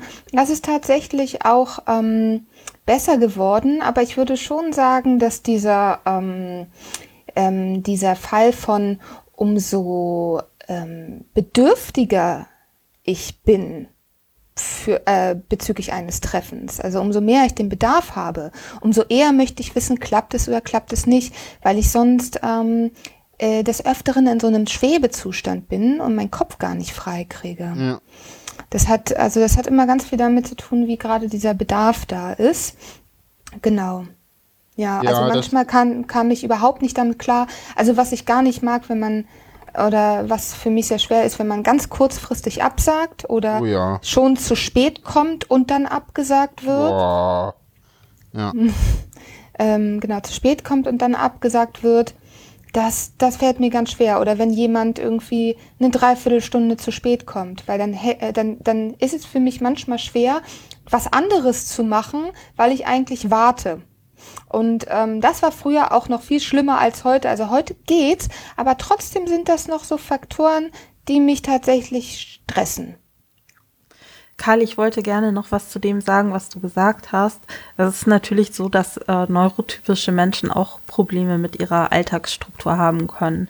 Das ist ja zum Beispiel ein Teil meiner pädagogischen Arbeit, dass ich mit Menschen daran arbeite, wie können sie für sich eine gute Alltagsstruktur finden. Mhm. Also, ähm, und vielen fällt das natürlich gar nicht, auch gar nicht leicht. Mhm. So, da hast du schon recht, dass das individuell ist. Ich glaube, dass neurotypischen Menschen nicht so bewusst ist, dass mhm. sie ganz viele Rituale haben. Mhm. Also das ist, was mir so zum Beispiel. Das glaube ich so tatsächlich auch in der Wohngemeinschaft oder so auffällt, da sind Leute, die würden sich als total spontan und gelassen und so weiter beschreiben. Und ich als Mitbewohnerin krieg dann aber zum Beispiel mit, dass da total starke Routinen sind, mhm. die halt so unbewusst immer ablaufen. Mhm. Und die den Alltag strukturieren. Genau, die geben ja auch Sicherheit, ne? Nur ist es ja, halt genau. so, dass bei manchen Menschen, vielleicht auch gerade bei ähm, autistischen Wesen, dann der Wegfall dieses Rituals viel krasser auffallen würde und ähm, einen viel mehr stressen kann. Also das, das könnte ich also, mir vorstellen, obwohl ich das auch nicht generalisieren möchte. Ne? Wie gesagt, ich also ich, ich glaube, du hast schon recht, also dass es wahrscheinlich mehr stresst. Aber meine Beobachtung ist einfach, dass ähm, Sachen, die für Autisten wirklich schlimm sind, für neurotypische auch schlimm sind, mhm. nur dass sie die dann halt nicht bewusst erleben. Also mhm. ich kriege das dann eher so mit, die Leute funktionieren dann auch oder machen das auch und das funktioniert dann auch, aber die Leute sind schon genervt. Mhm. Mhm. Oder angepisst oder es hat eine Nachwirkung oder sie sind irgendwie müde, aber das läuft halt auf so einer unbewussten Ebene. Und können das dann ich auch glaub, gar nicht, ja, sorry, ich will nicht. Können das nicht verbalisieren, was ich mhm, glaube, ja, genau. eine total große Stärke von Autistin ist, dass sie mhm. solche Sachen bewusst wahrnehmen und dann auch verbalisieren können mhm. und halt, dass dann die Sachen so gehen, zwar kostet das auch für Neurotypen dann viel und bei Autisten geht es dann halt nicht, weil dann der Ofen auf, äh, aus ist und mhm. das eben einfach gar nicht mehr funktioniert. Mhm. Ähm, was war das nächste Kapitel? Das war der Tagesplan. Ja, ne? dieser Teach-Tagesplan. Ich habe mich damit aber auch selber nicht so viel beschäftigt. Ich habe mich damit befasst. Ah. Ich würde es tatsächlich gerne durchsprechen, weil ich das richtig gut finde. Also ich kann euch einfach mal kurz erzählen. Also der Teach-Tagesplan ähm, wendet sich direkt an autistische Kinder, ist aber auch für Erwachsene gut. Und ich persönlich habe mich total gefreut, dass du das rausgesucht hast, weil, wie gesagt, ich muss auch mit erwachsenen Menschen an ihrer Tagesplanung arbeiten und ich glaube, dass das auch für erwachsene Menschen richtig ja, ja. toll sein kann. Weil da ist es nämlich die Besonderheit, dass ähm, ein Teach-Tagesplan Bilder, Gegenstände und Aktivitäten darstellt, um Aufgaben auch in der Reihenfolge abzubilden.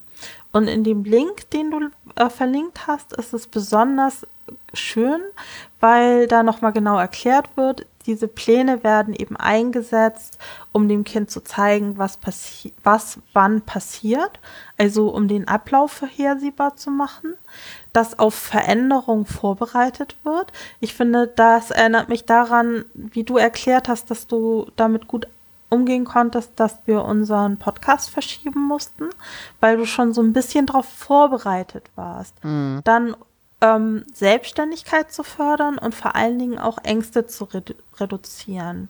Mhm. Und dann kommt so die Frage, warum visuell? Und die erklären das so, dass ähm, viele Menschen im Autismus-Spektrum, aber nicht alle, von visueller Kommunikation profitieren. Mhm. Also, dass die visuelle Information besser aufnehmen können, teilweise als mündliche Anweisungen. Ähm, und dann gehen sie auch noch mal auf die Gestaltung vom Tagesplan ein und das finde ich total wichtig, dass das nämlich individuell gestaltet wird und dass da auch ähm, rauskommt, dass ähm, das kann erstmal nur eine, die jetzige Aktivität sein, die auf dem Plan ist und erst dann die nächste. Es kann ein Teil des Tages sein oder der ganze Tag und dass das aber abhängig ist vom Kind. Also wenn ähm, ein Tagesplan-Kind überfordert, dann zeigt man vielleicht nur die jetzige Aktivität. Ähm, manche Kinder ist es gut, wenn es so zwei, drei Aktivitäten sind, um sich vorbereiten zu können und damit es nicht zu viele Informationen sind. Und für andere Kinder ist es aber total wichtig, den ganzen Tag zu haben, weil für die Ungewissheit ein Stressfaktor ist. Mhm. Und dann erklären die auch nochmal, dass es eben ausprobieren bedeutet wann nutzt der Plan, wie muss der gestaltet sein. Und das ist was, was ich auch in meiner Arbeit immer wieder feststelle, so dieses, so Pläne als Werkzeuge benutzen, die eigentlich immer ein Feedback von der Person, die den Plan nutzt, braucht. Passt das für mich? Ist das richtig ausgerichtet? Habe ich einen Plan B? Um das Ganze auch so wegzuholen, ähm, von etwas, was vorgegeben ist, zu etwas, was ein Werkzeug ist, was einem selber nutzen soll. Mhm. Also ich fand es richtig klasse und freue mich richtig, dass ich das kennengelernt habe. Ich kann mir das auch total nützlich vorstellen für Kinder, da sie ja sozusagen noch die Struktur vorgegeben bekommen in gewisser Art und Weise, also in einem gewissen Maß, ne? Und da ich halt auch gelernt werden kann, mit Überraschungen umzugehen, mit Veränderungen umzugehen, sich überhaupt darüber Gedanken zu machen und zu reflektieren, was man, wann man Pause braucht, wie man, wie man es ähm, verbalisieren kann, was man, dass man Pause braucht oder andere Bedürfnisse da sind. Mhm. Mm, ich kann mir aber, und das finde ich auch so wie du es erklärst, finde ich da diese Betonung, es kommt auf das Kind drauf an, total wichtig. Auf Weil es gibt Fall. natürlich auch, es gibt natürlich auch ein komplett entgegengesetztes Ding, wo halt ähm, die Eltern sehr, sehr viel Struktur und Planung auf dem Kind aussetzen und dann natürlich und da auch so eine Art von Leistungsdruck entstehen kann, ne? was dann natürlich wieder aus, ähm, äh, Auswirkungen auf das Kind haben kann und zwar nicht ganz unerhebliche ne, auch für, für später, wie man halt Leistung wertet, wie man sieht, ob man überhaupt da, ob, geht es da sozusagen wirklich um die Kinder oder um, um die Eltern, die halt eine gewisse, ähm, einen gewissen Druck oder eine gewisse Leistungskapazität auf das Kind projizieren, ne? Und das ist dann immer so, da muss man wirklich immer, äh, denke ich, drauf schauen, dass es halt wirklich genutzt wird und nicht äh, benutzt wird, um oder missbraucht wird, so eine Technik, ne? Aber an sich finde ich das total, total wichtig. Also das ist eine schöne Art und Weise, ein schönes Werkzeug, kann ich mir vorstellen. Ich habe vergessen, die Seite vorzustellen. Das ist von Autismus Kultur für ein ja. Genau. glückliches Leben im Autismus-Spektrum. Ähm, und ich glaube, der Autor ist Linus Müller, zumindest ist der hier ähm, aufgezeigt. Und mein Eindruck Seite, ist, dass es wirklich. Die Seite haben wir auch schon sehr oft verlinkt. also auf jeden Fall ist das, äh, glaube ich, dass es wirklich um dieses Werkzeug geht, weil ja. ähm, ich glaube, das ist tatsächlich auch was, ich finde das total gut, dass du das ansprichst, ähm, Kali, weil ich in meiner Arbeit Menschen kennengelernt habe, die so mit so Stundenplänen und so Sachen gar nichts anfangen konnten weil das eben so von außen immer indoktriniert war. Und da erstmal sozusagen den Weg zu bereiten, dass das ein Werkzeug für einen selber sein kann und dass man da mitgestalten kann und ähm, dass da nicht nur To-Dos drinne stehen müssen, sondern auch Sachen, die ähm, einem gut tun, dass da Pausen drinne stehen müssen. Ähm, das ist für viele ganz neu. Ja. Also Ja, ich, Da- ich will einen Punkt von Kali nochmal aufgreifen, wenn ich darf. ja, Und unbedingt. zwar hat Kali gerade das, äh, das Stichwort Überraschungen angesprochen. Und das ist nichts Positives für Autisten, ja? Nur mal so am Rande erwähnt. Unterlasst sowas bitte so. Gerade, gerade zu Weihnachten so, äh, so, ja, es gibt was ganz Tolles, Großes, so und kommt manchmal nicht so gut an. Ich spreche da aus Erfahrung. So. Sagt den Kindern Also- lieber vorher, was es gibt, dann können sie sich mehr darauf freuen. Überraschung, ja, ernsthaft, das ist, ja. Also ich finde, ich, ich, ich äh, finde das interessant, was, was du ansprichst. Also ich persönlich ähm, war als Kind so, dass ich ähm, überhaupt nicht wissen wollte, was ich geschenkt bekomme, ähm, ähm, weil ich halt auch daran gedacht habe, ich bekomm's ja irgendwann. Also ist ja okay. Also ich war, aber das hat, glaube ich, was damit zu tun, dass ich einfach darauf vorbereitet war, dass es eine Überraschung ist. Ah, Oder okay. darauf vorbereitet war, dass es, dass es Überraschungen gibt. Und da kommt wieder dieser, dieser, dieser springende ähm, Parameter, der man kann vorbereitet sein. Das. Hm. Weil ähm, zum Thema Überraschung, also jetzt generell eine Überraschung oder ein ein sozusagen etwas, was dazwischen kommt, war es bei mir damals so, dass ich wirklich manchmal wie hysterisch war, ähm, weil irgendein ein, ein, eine Post in Brief, äh, ähm, also irgendein Brief angekommen ist, der mir irgendwie was dargestellt hat, womit ich niemals gerechnet habe und ich diese Emotionalität gar nicht aushalten konnte, wie ich jetzt so ganz spontan da irgendwie was machen soll, weil ich natürlich auch jemand bin, der will sofort, der ist sofort lösungsorientiert. Und manchmal geht das einfach gar nicht und dann musste ich das aushalten. Und habe dann aber gemerkt, dass über die Jahre ich mich dran gewöhnt habe, dass sowas passiert. Das heißt, es kann immer wieder passieren, dass irgendwas Überraschendes kommt und wenn das irgendwie im selben Themenfeld ist, also wie zum Beispiel Briefe, Amtssachen, dann ist es etwas, darauf kann man eingestellt sein. Und schon ging es bei mir über die Jahre immer mehr runter mit dieser ähm, ja Affektiertheit oder mit mit diesen Impulsreaktionen, dass es mir total schlecht ging, weil ich mir irgendwann denke, ja, das Leben ist halt so, ne? Was soll man machen? Dann erstmal Ruhe bewahren, es wird sich klären. Aber das kann man halt auch nur durch Erfahrung, ne? Und also ähm, erlernen, dass es alles sowieso in manchen Punkten anders läuft, als man denkt, ne? Aber das ist halt in einigen Bereichen schwerer und an anderen wieder leichter, ne? Und das kommt ja dann auch wieder von Person zu Person drauf an. Aber das fand ich auch äh, ganz wichtig, stimmt. Mhm. Ja, wollen wir zur Löffeltheorie kommen? Sehr gerne. Und damit steigen wir quasi auch gleich ins äh, Feedback ein. Wir haben ganz viel Feedback bekommen. Das werdet ihr, die ihr die Sendung ja jetzt schon runtergeladen habt, fertig, äh, schon sehen, dass da auch ganz viel Feedback jetzt danach noch kommt. Äh, und äh, die Löffeltheorie wollten wir ansprechen. Die haben wir auch schon mal angesprochen in den äh, in der ähm, autistische Wahrnehmung zwei Routinen und äh, die Löffeltheorie ist eine Theorie, äh, die kommt eher so aus dem Umfeld von ch- chronisch kranken Personen, aber ist auch unter AutistInnen verbreitet. Ich weiß nicht immer, wie sehr. Also in meinem Umfeld äh, äh, kommen die Leute klar, wenn ich ihnen sage, so, du habe ich nicht genug Löffel für. Und wenn sie da dann irgendwie komisch drauf reagieren, ja, dann erkläre ich ihnen halt kurz noch die Löffeltheorie. So, hm. so als gratis Bildungsangebot. Man, man muss ja dann auch immer seine Leute auch schulen, damit die dann mitkommen. Ne? So. Ich fand das total verwirrend. Okay. Ja, das, das habe ich auch schon gehört äh, von dir. Die Löffeltheorie besagt halt, dass man am Tag äh, eine bestimmte Anzahl von äh, Löffel hat. Und äh, diese Löffel kann man jetzt für unterschiedliche Dinge ausgeben.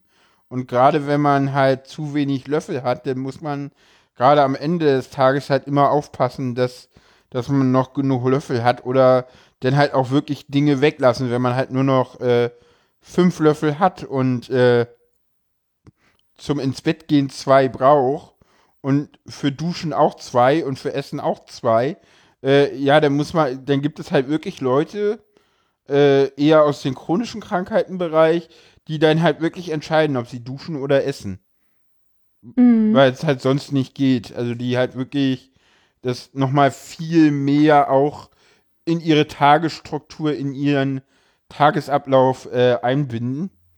Und wir haben halt auch äh, ein Feedback bekommen von Frau Anders und ich guck mal, ob ich da jetzt das so ein bisschen einkürzen kann. Äh, sie meint, äh, ich arbeite damit auch. Äh, Löffel sparen, wo immer es äh, nur irgend geht, aufbewahren und welche generieren, wann immer möglich. Denn es geht bei mir zum Glück auch. Leider ist das wenig erträglich, aber zum Beispiel ungeschickt, die mit Initial Spezialinteresse nachgehen oder mir was Gutes tun, kann durchaus auch das ein oder andere Löffelchen basteln. Schöner Begriff. Ansonsten sind Routinen und feste Abläufe für mich vor allem praktische Löffelsparmaschinen. Ich laufe einfach auf Autopilot ab und kann dadurch eine Menge Löffel sparen. Deshalb werde ich auch ziemlich schnell sauer, wenn meine Routinen und auf wenn man meine Routinen und Abläufe stört, weil es einem Rattenschwanz an negativen Folgen, die sich zum Teil tagelang rächen, äh, haben kann. Mhm. Genau. Total dann kommt, verständlich, ja. Genau, und dann kommt Also, noch was ein ich aktuelles Beispiel, was sich jeder in äh, den Shownotes selber nachlesen kann. Was ich daran so spannend fand, war, dass sie sagt, wie furchtbar das für sie ist, wenn ihr Mann dann zum Beispiel ihre Pläne durchkreuzt, indem er einfach in dem Moment im Bad steht, wenn sie das für sich in ihrer Reihenfolge geplant hat. Und was ich ganz interessant fand, Mhm.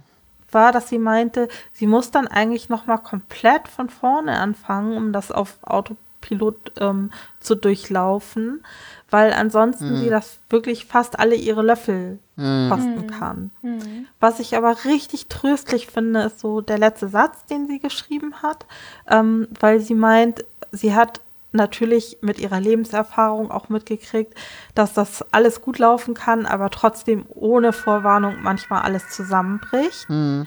Und sie aber inzwischen weiß, dass das alles wieder gut wird und sie dann sich in ihr Schneckenhaus verkrümelt und dann wieder rauskommt, wenn das ein bisschen besser geworden ist. Ja. Jetzt muss ich hier eine Kapitelmarke mal wieder davor setzen, weil äh, Rebecca ohne zu sagen einfach in die nächste Karte geht. In die nächste Karte. Naja, das, das, das, äh, das Feedback zur Löffeltheorie von Frau Anders stand in der Löffeltheorie-Karte. Und du warst in der Feedback von Frau Anders Theorie-Karte. Ach so, ich habe das gar nicht äh, kapiert, dass das ein Unterschied war. Was? Was? Okay. Ah, Tut mir leid, schon, also schon wieder die Routine durcheinander Ja. gebracht. Es tut mir leid. Aber ich kann noch mal, ich kann, kann, ähm, ich hatte tatsächlich das so verstanden, dass du schon von ihr, weißt du, von ihrem Feedback erzählst. Deswegen ja, ja, das ist, da kam halt extra Feedback zur Löffeltheorie von ihr. Das ist ja auch der Grund, warum ich die damals eingebunden habe. Mhm. Ich merke auch, dass meine Löffel weniger werden. Ich bin schon ganz müdchen. Ich glaube, ich brauche mehr zu essen. Ja, ich merke auch, also es ist ein total gutes Thema. Also ich denke, deswegen haben wir auch so viel Feedback bekommen, weil es halt so wichtig ist. Und es haben ja auch einige geschrieben, dass das ihnen total gut tut, so eine Tagesstruktur, aber dass es halt auch voll schwer ist, sich die zu erstellen manchmal. Ja, voll.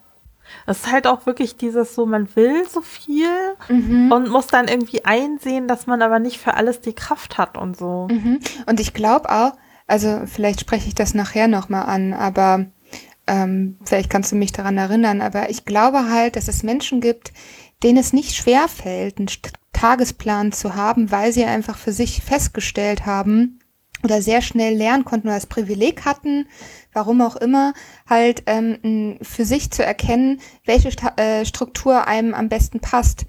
Ähm, und manchmal gibt es sicherlich auch Menschen, denen, denen das total leicht fällt, aber es wird auch immer Menschen geben, die entweder aufgrund von den Kontexten nicht für sich lernen konnten oder das halt erst ähm, sehr spät passiert ist, ähm, wie sie halt ihre Struktur bearbeiten. Und manche neigen halt dazu, äh, manche neigen halt dazu, dass sie immer wieder probieren, eine Struktur aufzubauen. Und dann klappt es für eine Weile und dann wieder nicht. Und dann klappt es wieder und dann wieder nicht. Und dass man das vielleicht einfach akzeptieren sollte und nicht sozusagen dem großen, großen äh, ähm, Gott der Strukturzeitplanung äh, hinterhergehen soll, dass man irgendwie das genau so hinkriegt, wie man denkt, dass es gut ist. Also weißt du, ich, also, ich werde es nie schaffen. Ich werde ich werd manchmal richtig hinterherhängen und ich werde manchmal auch viel zu spät merken, dass ich eigentlich total fertig bin. So, das gehört halt zu mir. Man muss es halt akzeptieren. Man darf halt nicht. Also was ich, ähm, ich kann das total verstehen. Also bei mir ist es zum Beispiel auch so, ich lege mich total ungern, wenn ich Urlaub habe und am Wochenende fest. Ich hasse das, weil ich dann einfach auch mal so unstrukturierte Zeit haben will. Mhm. Wo ich völlig Voll. entspannt das einfach nur so machen kann, wie ich das jetzt möchte und wenn es gar nichts ist. Das ist für mich ist weil, total wichtig. Finde ich. Für mich total. Also sich, sich irgendwie, ähm, sich irgendwie die Zeit nehmen zu können ähm, und es auch zu dürfen, dass man einfach mal probiert, die Dinge abzustreifen. Aber das ist halt auch wieder so ein Punkt, das muss man lernen für sich. Also ob man ob man das überhaupt A, ob man das überhaupt braucht, ob man der Typ dafür ist, aber B, glaube ich schon, ich glaube, jeder Mensch würde sich freuen, mal den Kopf auszuhaben. Und manchen fällt das halt leichter und manche müssen das echt lernen. Ich das ist das echt nicht. wichtig. Für ich mich. kann das nicht, mein Kopf ist immer an und hm. dieses so, keine Termine am Tag haben. Also so wirklich, das, das ist so gerade auch im Urlaub. Also ich mache auch im Urlaub, mache ich mir auch Pläne, so was mache ich heute, was mache ich morgen, was will ich mir allgemein alles so angucken, so, äh, damit man auch nichts verpasst, so, ja. Und klar, im Urlaub hat man den weniger, da hat man viel mehr Pause, da hast du auch viel mehr Relaxzeit und trotzdem hast du halt so Dinge, die man auch im Urlaub machen will und ja. Mhm. Ja, kann ich total nachvollziehen. Ich zum Beispiel meistens, ich liebe es, wenn ich ein, eine Sache am Tag habe, die ich zu erledigen habe. Ja. So, also nicht zu viel.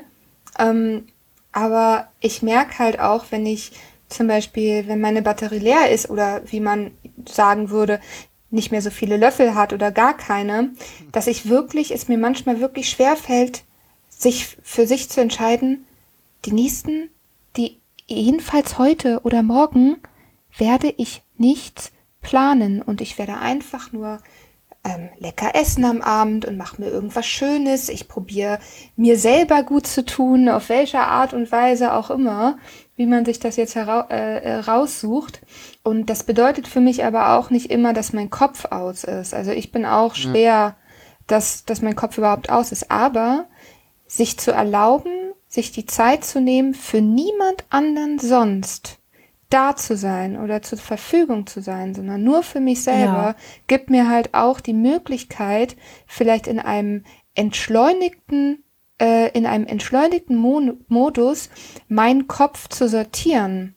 Und ähm, manch, also einfach auch zu sagen, hm, was gibt denn so für Dinge, die mich beschäftigen? Und dann kann ich vielleicht denken, dann denke ich halt, aber entschleunigt und habe einfach, muss mir nicht den Kopf darum machen, jetzt irgendwie für andere was zu leisten oder irgendwie an was zu denken. Aber das sind halt auch so Tage, die, die ich glaube, so zwei Tage reichen mir.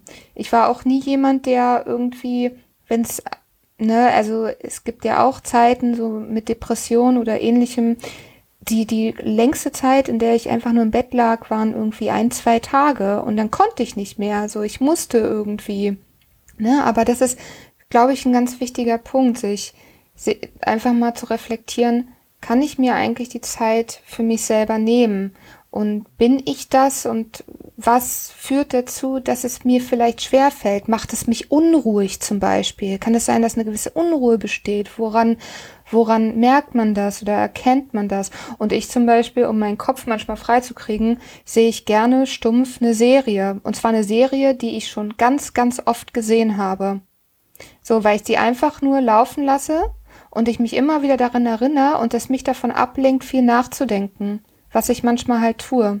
Und das, da, sowas hilft mir zum Beispiel manchmal. Ja, bei mir ist, das ist aber halt auch einfach eine Typfrage, was einem mhm. zur, zur Entspannung hilft. Also bei mir ist es zum Beispiel so, äh, dass ich meinen Kopf viel besser sortiert bekomme, wenn ich darüber mit anderen rede. Ne? Also Rebecca ja, weiß voll. das bestimmt, was ich meine. Äh, plus eins, plus ja. eins, Paula. Plus und eins. deswegen ist es halt für mich so, wenn ich mich entspannen will, dann dann gucke ich halt um, mit wem rede ich denn heute Abend und im allergrößten Notfall würde ich, wahrscheinlich habe ich noch nie gemacht, aber im größten Notfall würde ich sagen so, ah nee, das ist heute nicht der richtige Gesprächspartner. Ich sag dir mal mhm. lieber ab und frag lieber irgendwie mal äh, Freundin A oder B, ob wir heute Abend nicht miteinander quatschen können, weil irgendwie dringende, dringende Dinge sind oder aber eigentlich kann ich mit ja. allen Gesprächspartnern über alles reden, die ich im Moment so habe. Was ganz ich cool find, ist. Und, ich finde das ja. total wichtig, dass du das sagst, Paula, weil das kann halt auch ein total sensibles Thema sein, dass man, dass du es schaffst, also ich schaffe das auch. Bei Rebecca kann ich mir das auch vorstellen, kann ich aber nicht so ganz einschätzen. Dieses sich erlauben, mit anderen Menschen zu reden und sich selber zu zeigen und ähm, darauf zu vertrauen, dass man gehört wird und dass dann eine totale Erleichterung ist, wenn man mit jemandem reden kann. Es muss ja auch nicht immer eine totale Diskussion werden oder hm. ähm, sondern einfach nur jemand hört mir zu und ähm, oder dass man die Dinge aufschreibt, wenn gerade niemand zur Verfügung steht oder sich irgendwie Hilfsmittel sucht, weil ich glaube, das können halt auch viele wieder viele Löffel geben oder herstellen, wenn man dann einfach die Sache rauslässt. Und hm. ich kenne halt, oder es gibt halt auch Menschen, die sich das nicht trauen. Und ähm, da möchte ich auch, das, ich hoffe, das passt, einfach ermutigen, irgendwie eine Möglichkeit zu finden, wenn, auch wenn gerade niemand zur Hand ist, einfach rausschreiben, es ähm, irgendwie rausholen, Output zu bekommen, ob schreiben, malen äh, oder wirklich mit einem Menschen zu reden, zu vertrauen, so, weil das ist so, so wichtig und kann einen ganz viel Energie wiedergeben. Total. Richtig viel. Hm. Ja. Also, du hast. Wollen wir mal zum. Ja, Rebecca. Wir können auch gerne weitermachen. Weiß nicht. Es ist ja nicht also, so, dass ich heute so irgendwie noch was vorhatte oder so. Hint, hint.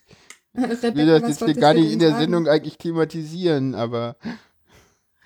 Ähm, Kali, du hast schon recht. Also bei mir ist das so, ich mache das auch, aber ich mache das meistens bei Leuten, die ich wirklich richtig gut ja, kenne genau. und ja. bin da allgemein vorsichtiger und deswegen finde ich es total gut, dass du versuchst, da zu ermutigen und auch so zur Selbsthilfe zu greifen, indem man ähm, schreibt. Und ich mhm. möchte mich mhm. dem nur anschließen. Also, weil meine Erfahrung ist tatsächlich, wenn ich das dann gemacht habe, mich in solchen Sachen offenbart, sind meine Erfahrungen total positiv. Mhm. Voll. Also. Voll. Ja, kommen wir zum Feedback vom Pixar. Was? Was lachst du? Nix, ich finde das nur, ich finde das so süß, wie, wie, wie äh, dein Wunsch, äh, äh, ja. Person zu sehen rauskommt, weil du das überhaupt nicht verstecken kannst und das finde ich total toll. ich hab, ich hab. das ist einfach so ehrlich, du kannst es nicht verstecken. ich bin um, ähm, verknallt und ja. Und jetzt das schneide ich jetzt auch nicht raus. So. Paula ist verliebt und will Wundervoll. schnell dahin. Es gibt dir ganz viele Löffel. Schön. Oh, hey, ernsthaft? Ja, auf, auf jeden ja. Fall. Grüße gehen raus an der Stelle an die Person, sie wird es ja hören. Wenn es denn irgendwann mal veröffentlicht ist. Und ich habe noch nie eine Sendung mit so vielen Edit-Markern aufgenommen. Ich weiß nicht warum. okay, Okay, zurück zum Feedback von Pixar. Ja. Und zwar ist es so, dass Pixar geschrieben hat, ähm, er steht am liebsten auf, wenn er aufwacht und geht ins Bett, wenn er müde ist. Leider ist das mit seinem Job nicht 100% vereinbar, da seine Kollegen ihn zu bestimmten Zeiten erreichen wollen. Und für ihn ist es so, wenn er an der Sache dran ist, dann hasst er das, wenn er die, also dann macht er das total ungern, ähm, die zu unterbrechen. Und er kann auch sehr schön dabei die Zeit vergessen. Hm. Also manchmal merkt er dann auch, dass er was essen sollte. Hm.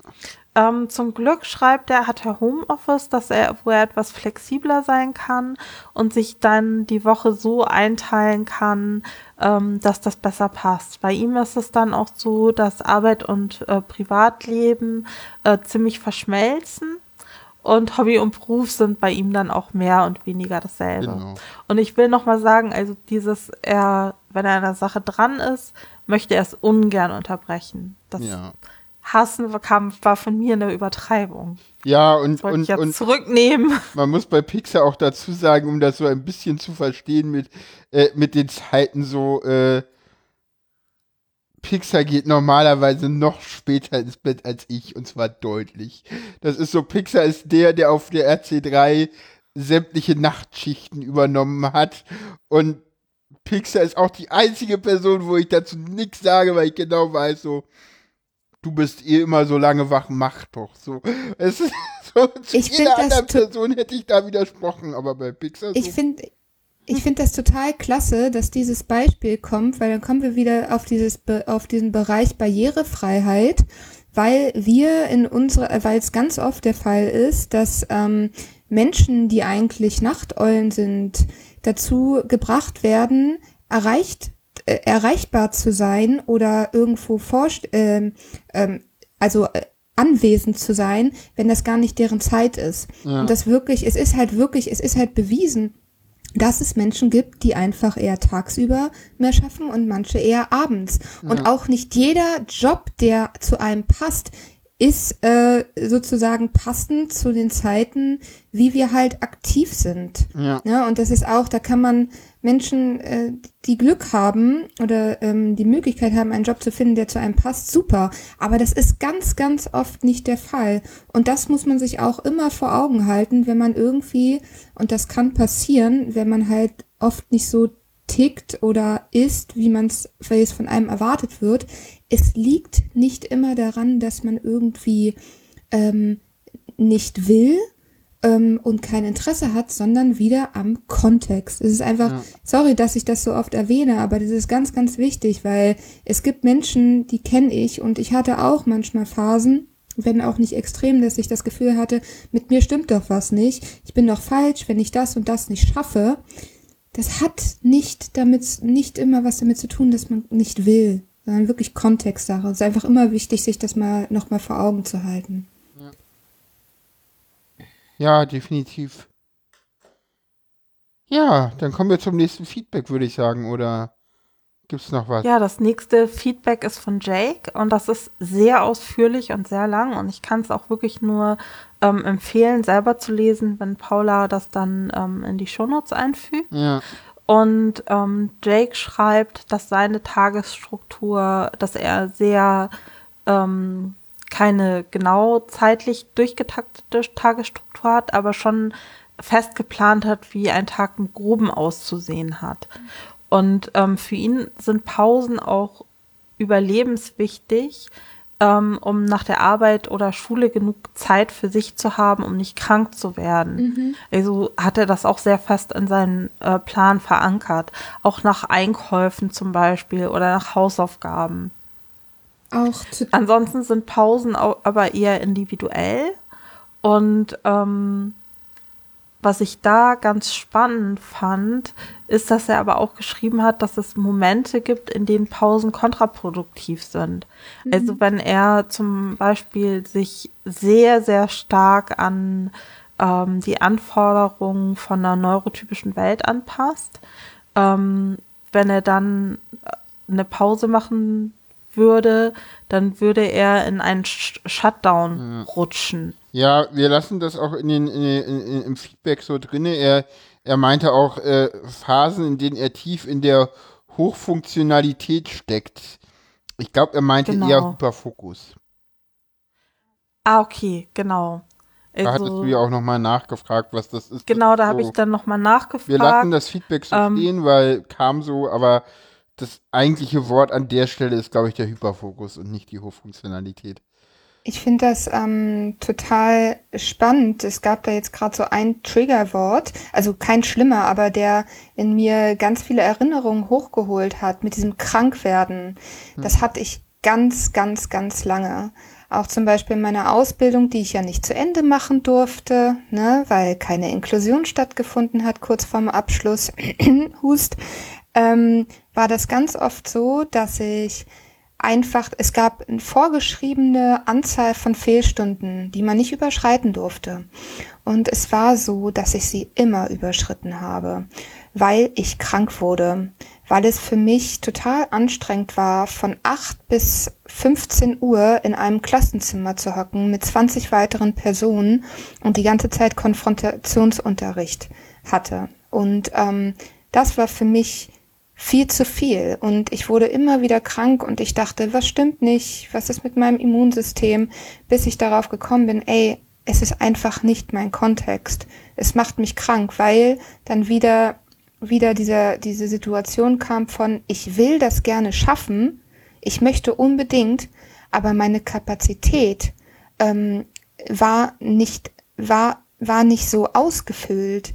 Ähm, oder anders beschrieben, es war einfach nicht so barrierefrei, ne, weil schon diese acht Stunden da irgendwie sitzen für mich. Also ich habe nie gelernt, nie, weil ich gar nicht konnte. So und dieses Krankwerden ist für mich immer, also das ist das mit auch einer von einigen Zeichen, es ist zu viel. Und das merke ich auch relativ schnell. Mein Körper macht dann dicht. Also ich, es, manchmal sind auch Situationen da, wo ich einfach nur zitter. Da merke ich auch, okay, es ist zu viel oder ich warm werde. Aber krank sein war bei mir auch ein ganz, ganz, ganz, ganz großer Faktor. Deswegen, das fand ich ganz spannend, dass das nochmal jetzt ähm, durch dieses Feedback erwähnt worden ist. Ich würde da auch, also ich habe dann auch nochmal nachgefragt, als was genau bedeutet hochfunktionaler Modus. Und äh, Jake hatte dann geantwortet, wenn ich im Overload bin oder eigentlich schon einen Meld- oder Shutdown hätte und trotzdem mit dem weitermache, mit dem ich gerade beschäftigt war, Arbeit, Haushalt, Hobby oder ähnliches, dann gehe ich damit über meine gesunde Grenze hinaus. Denn ein solcher Meltdown oder Shutdown zeigt eigentlich an, dass ich dass man eine Pause braucht. Das Ganze nennt sich dann Hochfunktionalität. Man gibt mehr, als man eigentlich könnte und schadet seinem Körper, Geist damit. Nun fällt es mir zu schwer, wieder in diesen Modus zu rutschen, wenn ich eine Pause zu diesem Zeitpunkt gelegt habe, zu diesem ich schon zu lange in einem Meld- oder Shutdown gewesen wäre. Ich also schon zu lange hochfunktional war. Diese Pause wird dann zu einem Abbrechen der Tätigkeit für den Rest des Tages, was eigentlich auch gesund ist, aber von der neurotypischen Welt nicht akzeptiert wird. Leider kann ich es aber nicht verhindern, in diesen Modus zu rutschen, da ich sonst am alltäglichen Leben nicht teilhaben könnte. Dafür bin ich zu anfällig für Reize. Das finde Also, ich das total ist spannend. Das kann Im ich Grunde genau so plus das, eins. du auch Ja, ja. beschreibst. Genau das kenne ich, habe ich, ja, genau das kenne ich. Das hatte ich jahrelang. Das war auch der Grund, warum ich damals auch noch als undiagnostizierte, ähm, ähm, als undiagnostiziertes Wesen damals in der Uni nicht mehr klarkam, weil ich immer probiert habe, dem zu entsprechen und ich dann auch viele Dinge geschafft habe, aber gar nicht mehr gemerkt habe, dass ich eigentlich schon seit Tagen in einem Overload stecke. Seit Tagen. So, und dann irgendwann der komplette Break dann kam. Und das ist, glaube ich, richtig schwer. Das, das ist wieder auf das Thema zurückgekommen. Äh, da kann man wieder auf das Thema zurückgreifen, was ich vorhin erwähnt hatte. Dieses, ist das eigentlich wirklich meine Grenze oder kann ich so viel? Oder wird mir das gezeigt, dass ich es muss und deswegen gewöhnt man sich da dran und kann gar nicht wirklich merken, wo sind eigentlich meine Grenzen und wo ist Stopp? So, und das wird halt selten oder das war bei mir so, das wurde oft nicht akzeptiert, weil halt diese Struktur von außen vorgegeben worden ist und das dann auch nicht barrierefrei war. Ja, also eigentlich noch mehr, finde ich, ein Hinweis darauf, dass eigentlich die Personen, die mit AutistInnen zu tun haben, ähm, das mehr berücksichtigt werden muss, dass das auch in Nachteilsausgleichen oder in Hinblick auf die Schule mehr eingefordert werden muss. Ich meine, mir fällt an der Stelle immer ein, was für ein Kampf das ist für Menschen, die sowieso schon weniger Löffel haben, um diese Nachteilsausgleiche zu bekommen oder um das einzufordern, dass Barrieren mehr abgeschafft werden. Also und äh, das kann ich nur sagen, das tut mir leid. Ich finde das wirklich furchtbar und ich wünschte, ich könnte da auch mit was verändern. Ja, es ist, es ist grausam, gerade wenn wir mal jetzt mal ähm, äh, neurotypische Wesen gegenüberstellen, wo wir auch sehen, dass immer mehr Belastungsstörungen, Depressionen, Burnout, ähm, äh, Therapeutinnenanfragen, gesundheitliche Probleme, kardiovaskuläre Erkrankungen immer, immer mehr werden. Und wenn die schon, also wenn wir das jetzt mal komplett voneinander trennen wollen, äh, ähm, wenn die schon Probleme haben, in unserem System gesund zu sein oder gesund zu bleiben oder auf sich zu achten, was zur Hölle haben dann Menschen, die noch viel, viel reizoffener sind, zu leisten und zu tragen und das ist mal ganz, ganz wichtig zu schauen, weil es generell in unserer Gesellschaft dieses, dieses Problem existiert. Und es wird immer, immer mehr in unserer ja. Leistungsgesellschaft. Ja. Danke auch nochmal für dieses Statement. Äh, ja, vielen Dank. Kommen wir zum Feedback von Wusel. Ja. Soll ich das mal machen? Sehr gerne. Ähm, genau, Wusel schreibt, normalerweise haben wir in der Familie eine Struktur dadurch, dass Frau und Kind in der Schule sind, aber im Moment ist das halt nicht so. Also normalerweise bedeutet das halt morgens um sechs aufstehen und dann kann er sich halt kümmern, wenn die beiden unterwegs sind und im Moment ist es aber halt nicht so, weil halt Corona ist und ähm, also einerseits bekommt er halt nachts zu wenig Schlaf, weil er halt dann teilweise auch äh, lange wach ist und muss dann immer auch eine Art Mittagsschlaf nochmal einplanen, ähm, weil er halt abends, genau, das hatte ich ja gerade schon geschrieben, ja, und in den Ferien oder halt wie jetzt, wenn alle zu Hause sitzen und die beiden nicht in die Schule können, hängt halt die Struktur daran, dass wir früh genug aus dem Bett kommen und sonst geht halt teilweise sein ganzer Tag kaputt. Und hm. im Moment sind sie halt auch noch durch den Distanzunterricht einigermaßen strukturiert und genau.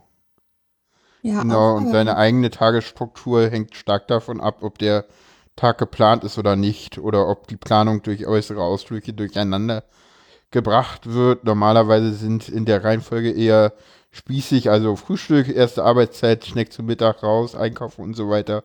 Zweite Arbeitszeit, Abendessen vorbereiten, Abendessen, Redezeit. Der Ablauf wird immer irgendwie ähnlich, auch wenn ich normal arbeite oder irgendwelche außergewöhnlichen Umstände vorhanden sind. Es gibt auch andere Tage oder die Tage vorher vorher besonders anstrengend waren, dann muss ich Ruhetage einplanen, wo dann bis auf die Nahrungsaufnahme und Kochen praktisch alles wegfällt. Kann auch passieren, dass ich dann den halben Tag in abgedunkelten Schlafzimmer liege. Wir hatten Anfang Januar eine Woche, da waren noch Ferien, da haben wir auch äh, alle auch mal bis mittags im Bett gelegen, geht, aber ist auf Dauer nicht gut. Über Weihnachten hatte ich fast komplett Kongressmode, also Tag von etwa 13 Uhr bis 3 Uhr nachts. Der Ablauf verschiebt sich dann, verändert aber äh, verändert sich aber kaum und was dazu kommt ist, dass ich meist abends erst richtig kreativ werde. Belastung über den Tag führt häufiger mal dazu, dass ich dann abends nicht mehr wirklich reden kann, beziehungsweise nur noch das Nötigste. Videokonferenzen oder Telefon und so weiter sind dann nicht mehr wirklich möglich. Äh, wenn ich sowas abends machen will, muss der Tag vorher sehr lastarm sein. So viel das Feedback von Wusel. Ich finde, da ist auch äh, ein wichtiger Punkt angesprochen worden, die Corona-Situation, ja, in der wir sind. Weil das ist nämlich auch wieder ein ganz, ganz großer Faktor und Kontext, mit dem wir alle, mit denen wir alle zu tun haben. Es ändert unsere Tagesstruktur, wenn wir eine haben. Es ändert unsere Möglichkeiten von Coping-Strategien. Es ändert unsere unsere ähm, Möglichkeit, soziale Kontakte zu sehen, die diesen Bereich ausfüllen zu lassen, die uns vielleicht Energie geben. Also wenn Menschen halt ähm, soziale Kontakte brauchen, manche brauchen ja weniger, manchmal mehr. und auf welche Art und Weise auch immer. Aber das kann auch ganz, ganz klar ähm, unsere Planung, unseren Tagesablauf ähm, beeinflussen. Und es kann auch sein, dass wir manch, manchen Zeit, jetzt zu, zu den Lockdown-Zeiten, gar nicht so viel schaffen, weil wir auch permanent mit diesem Stress und mit einer Unsicherheit konfrontiert sind. Also gerade Mensch, also es gibt ja Menschen, die kommen damit relativ gut zurecht, die sind da ein bisschen resilienter und dann gibt's aber auch Menschen, die sind da nicht so resilient. Und ähm, das ist auch total wichtig zu erwähnen, dass man da nicht denkt, was habe ich denn jetzt wieder nicht geschafft? Oder na warum, warum geht's mir so? Das kann doch gar nicht sein, weil man auch ganz, ganz schnell vergisst, dass wir schon so lange in der Situation sind und zwar immer noch in einer Ausnahmesituation Ja. und wir uns nicht gewöhnen wollen. Wir können zwar es so hinnehmen, was haben wir für eine Wahl, aber wir wollen uns eigentlich nicht daran gewöhnen. Also viele, ne? also niemand eigentlich. Ja. So und dass das halt auch nochmal ein Einfluss ist auf dieses ganze Thema, dass man nicht Äh, vergessen darf. Ja, ja, das ist richtig.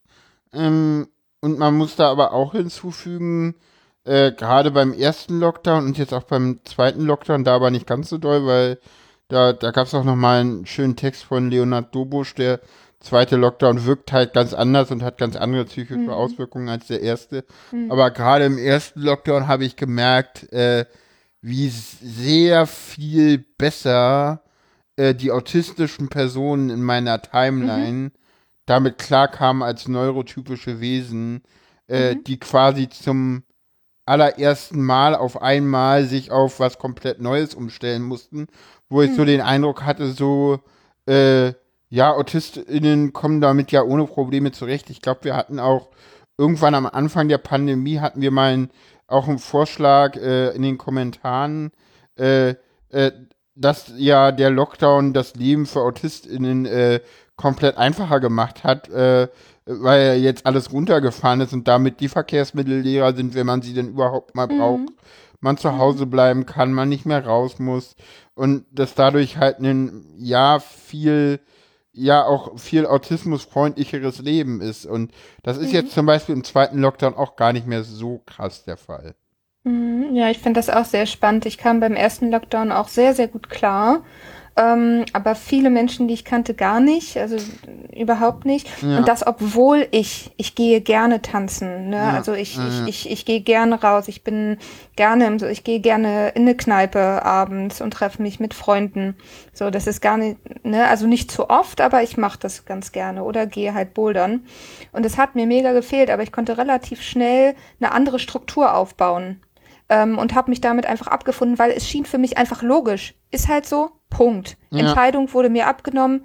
So, aber mit der Zeit, jetzt merke ich immer mehr, wie es an meinen, manchmal an meinen Grenzen stößt, weil ich, weil ich müde bin. Weil ich einfach Ja. müde bin, so. Und ähm, Ja. ja, das ist halt diese Zeitkomponente. Total spannend. Man kann dieses Thema von echt vielen Blickwinkeln betrachten, wie man klarkommt und wie man oder nicht.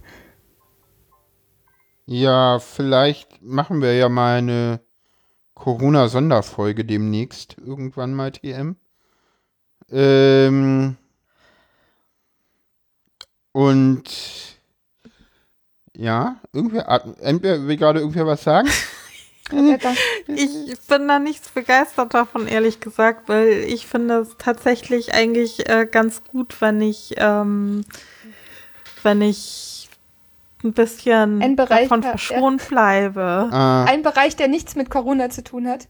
ja. Ja, Ja, kann ich nachvollziehen. also gerne vielleicht nach der Corona-Situation.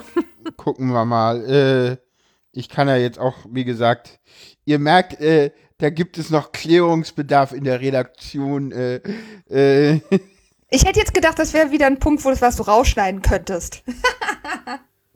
Nee, das, also, Nö. keine Ahnung, darf man ja gerne wissen, so von mir aus. weiß ich Darf nicht. Das, ist also, ja okay, also wieso sollte ich den Punkt jetzt rausschneiden? Soll ich den rausschneiden? Das war eher ein Witz. Das war ein Witz, weil du vorhin Ah. meintest, du hast noch nie in einer Sendung so viele Marker gesetzt. Deswegen wollte ich gerade ein bisschen neckisch sein. Okay. Hat nicht Ja. funktioniert, schade. Naja.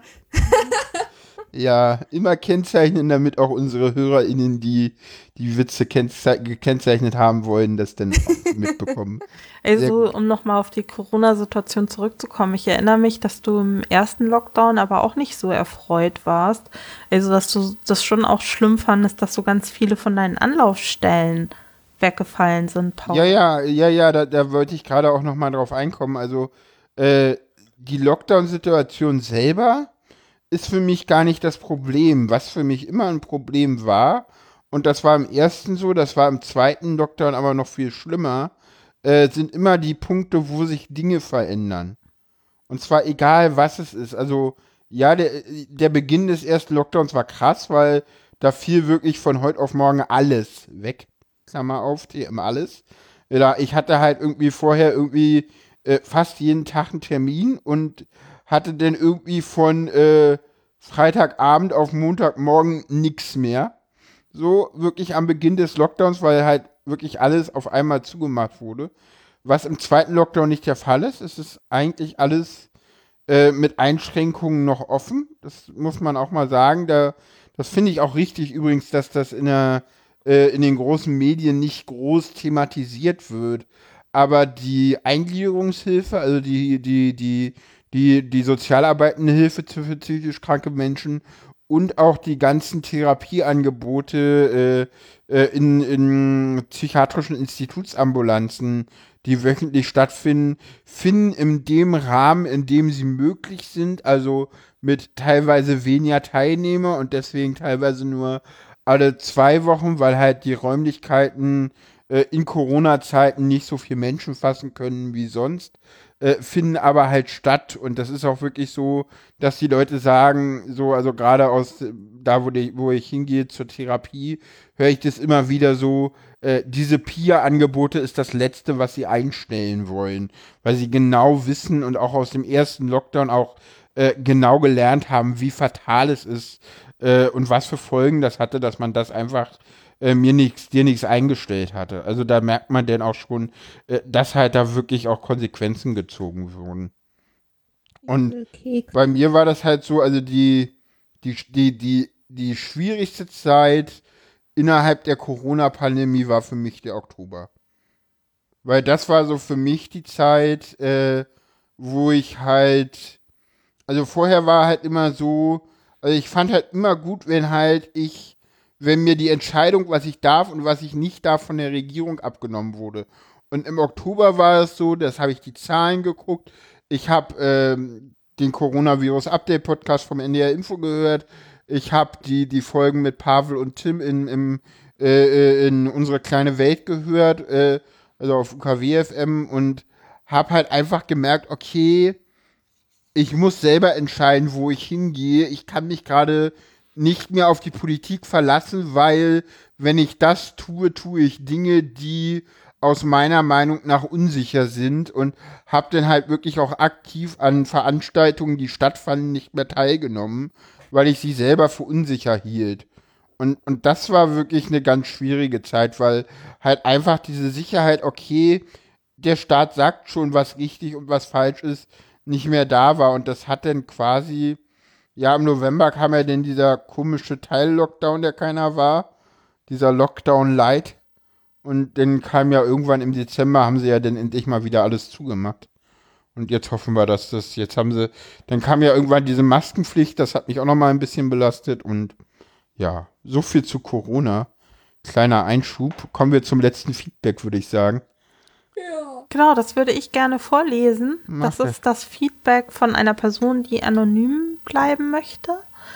Und zwar schreibt die Person, ich habe zu Hause keine richtige Tagesstruktur, aber kleine Rituale, zum Beispiel einen genauen Ablauf, wie ich mich abends bettfertig machen muss, wenn eine Struktur aber vorgegeben ist, wie zum Beispiel in der Reha, dann finde ich das sehr entspannt und hasse es, wenn von der Struktur abgewichen wird.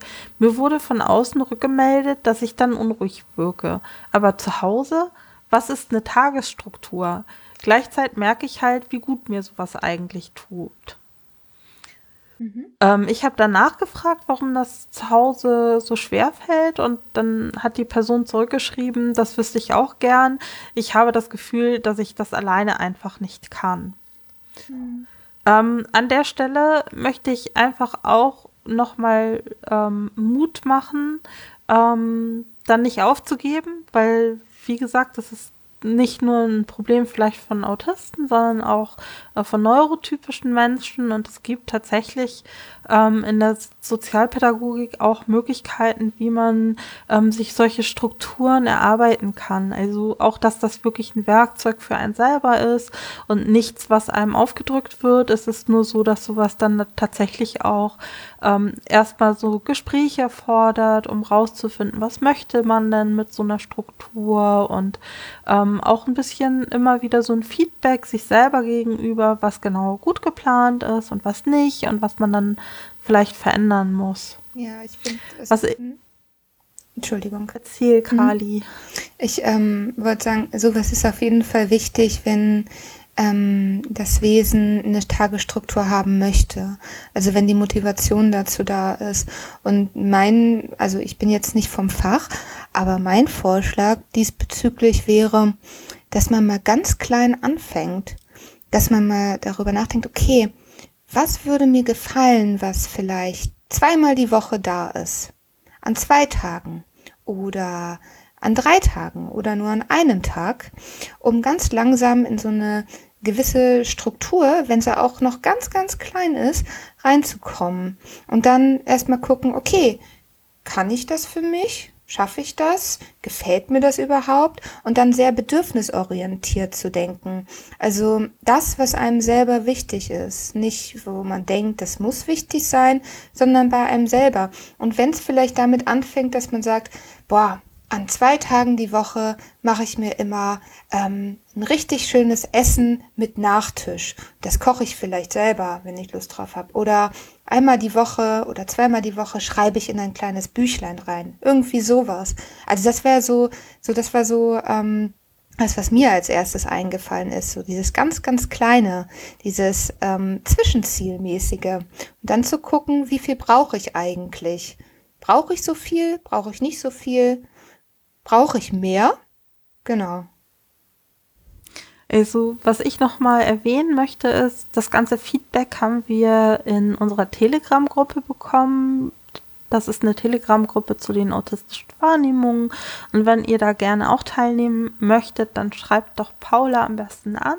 Dann schickt ihr euch einen Einladungslink, weil mein Eindruck war tatsächlich auch, dass das Allerbeste ist, sich mit anderen Autistinnen auszutauschen, Mhm. weil die sich schon ganz viele Tricks und Tipps zurechtgelegt haben, wie man bestimmte Sachen planen kann oder wie man Rituale machen kann, ähm, dass die gut funktionieren oder vielleicht sich auch schon mal Gedanken gemacht haben, warum manche Sachen nicht so gut funktionieren. Und vor allen Dingen auch, was ich total wichtig finde, einfach auch mehr von der neurotypischen Welt Rücksichtnahme einfordern. Weil eigentlich ist das ganz selbstverständlich, dass man Rücksicht bekommt. Warum sollte das dann für Autistinnen anders sein? Genau, mit der Telegram-Gruppe, da könnt ihr euch entweder an mich auf Twitter wenden oder an den äh, äh, autistische Wahrnehmung-Account oder halt auch an den Account von Kadi oder an den Account von Rebecca, wenn, wenn euch das lieber ist. Das, wir können euch da auch den Link geben. Ne? Das machen wir gerne. Ja, sehr, sehr gern. Genau. Äh, damit würde ich sagen, sind wir am Ende de einer sehr langen Sendung angekommen. Eigentlich gar nicht gedacht am Anfang. Echt. Äh, Nee, ja. Ich habe das, ich hab das schon im Thema gemerkt, dass das heute lang wird. Äh, ja. Hm. Naja. Ich sag dazu jetzt nichts weiter. Das hat mir super viel Es Spaß hat gemacht. mir auch super viel Spaß gemacht, auf jeden Mir Fall. auch. Tolles Thema, wichtiges Thema. Also ich denke, man hätte auch noch einen zweiten Podcast dazu machen können. Ähm, ich möchte unseren ZuhörerInnen auch noch sagen, wenn ihr uns Feedback geben wollt, wenn ihr einfach kundtun wollt, dass ihr euch auch freut, so wie wir, dass Kali dabei ist, dann schreibt uns einfach auf Twitter oder ähm, Genau. Macht eine Ad-Menschen mit A-Wahrnehmungen auf Twitter oder schreibt einen Kommentar im Blog oder genau. Ja, Möchte noch jemand was sagen? Ich möchte de- die Person grüßen, zu der du jetzt hinfährst. Danke. Und euch einen schönen Nachmittag Ich wünschen. wünsche euch auch einen schönen Nachmittag und den Hörern wünschen wir auch einen schönen Tag, wann immer ihr das hört. Tschüss, tschüss. Tschüss. Tschüss.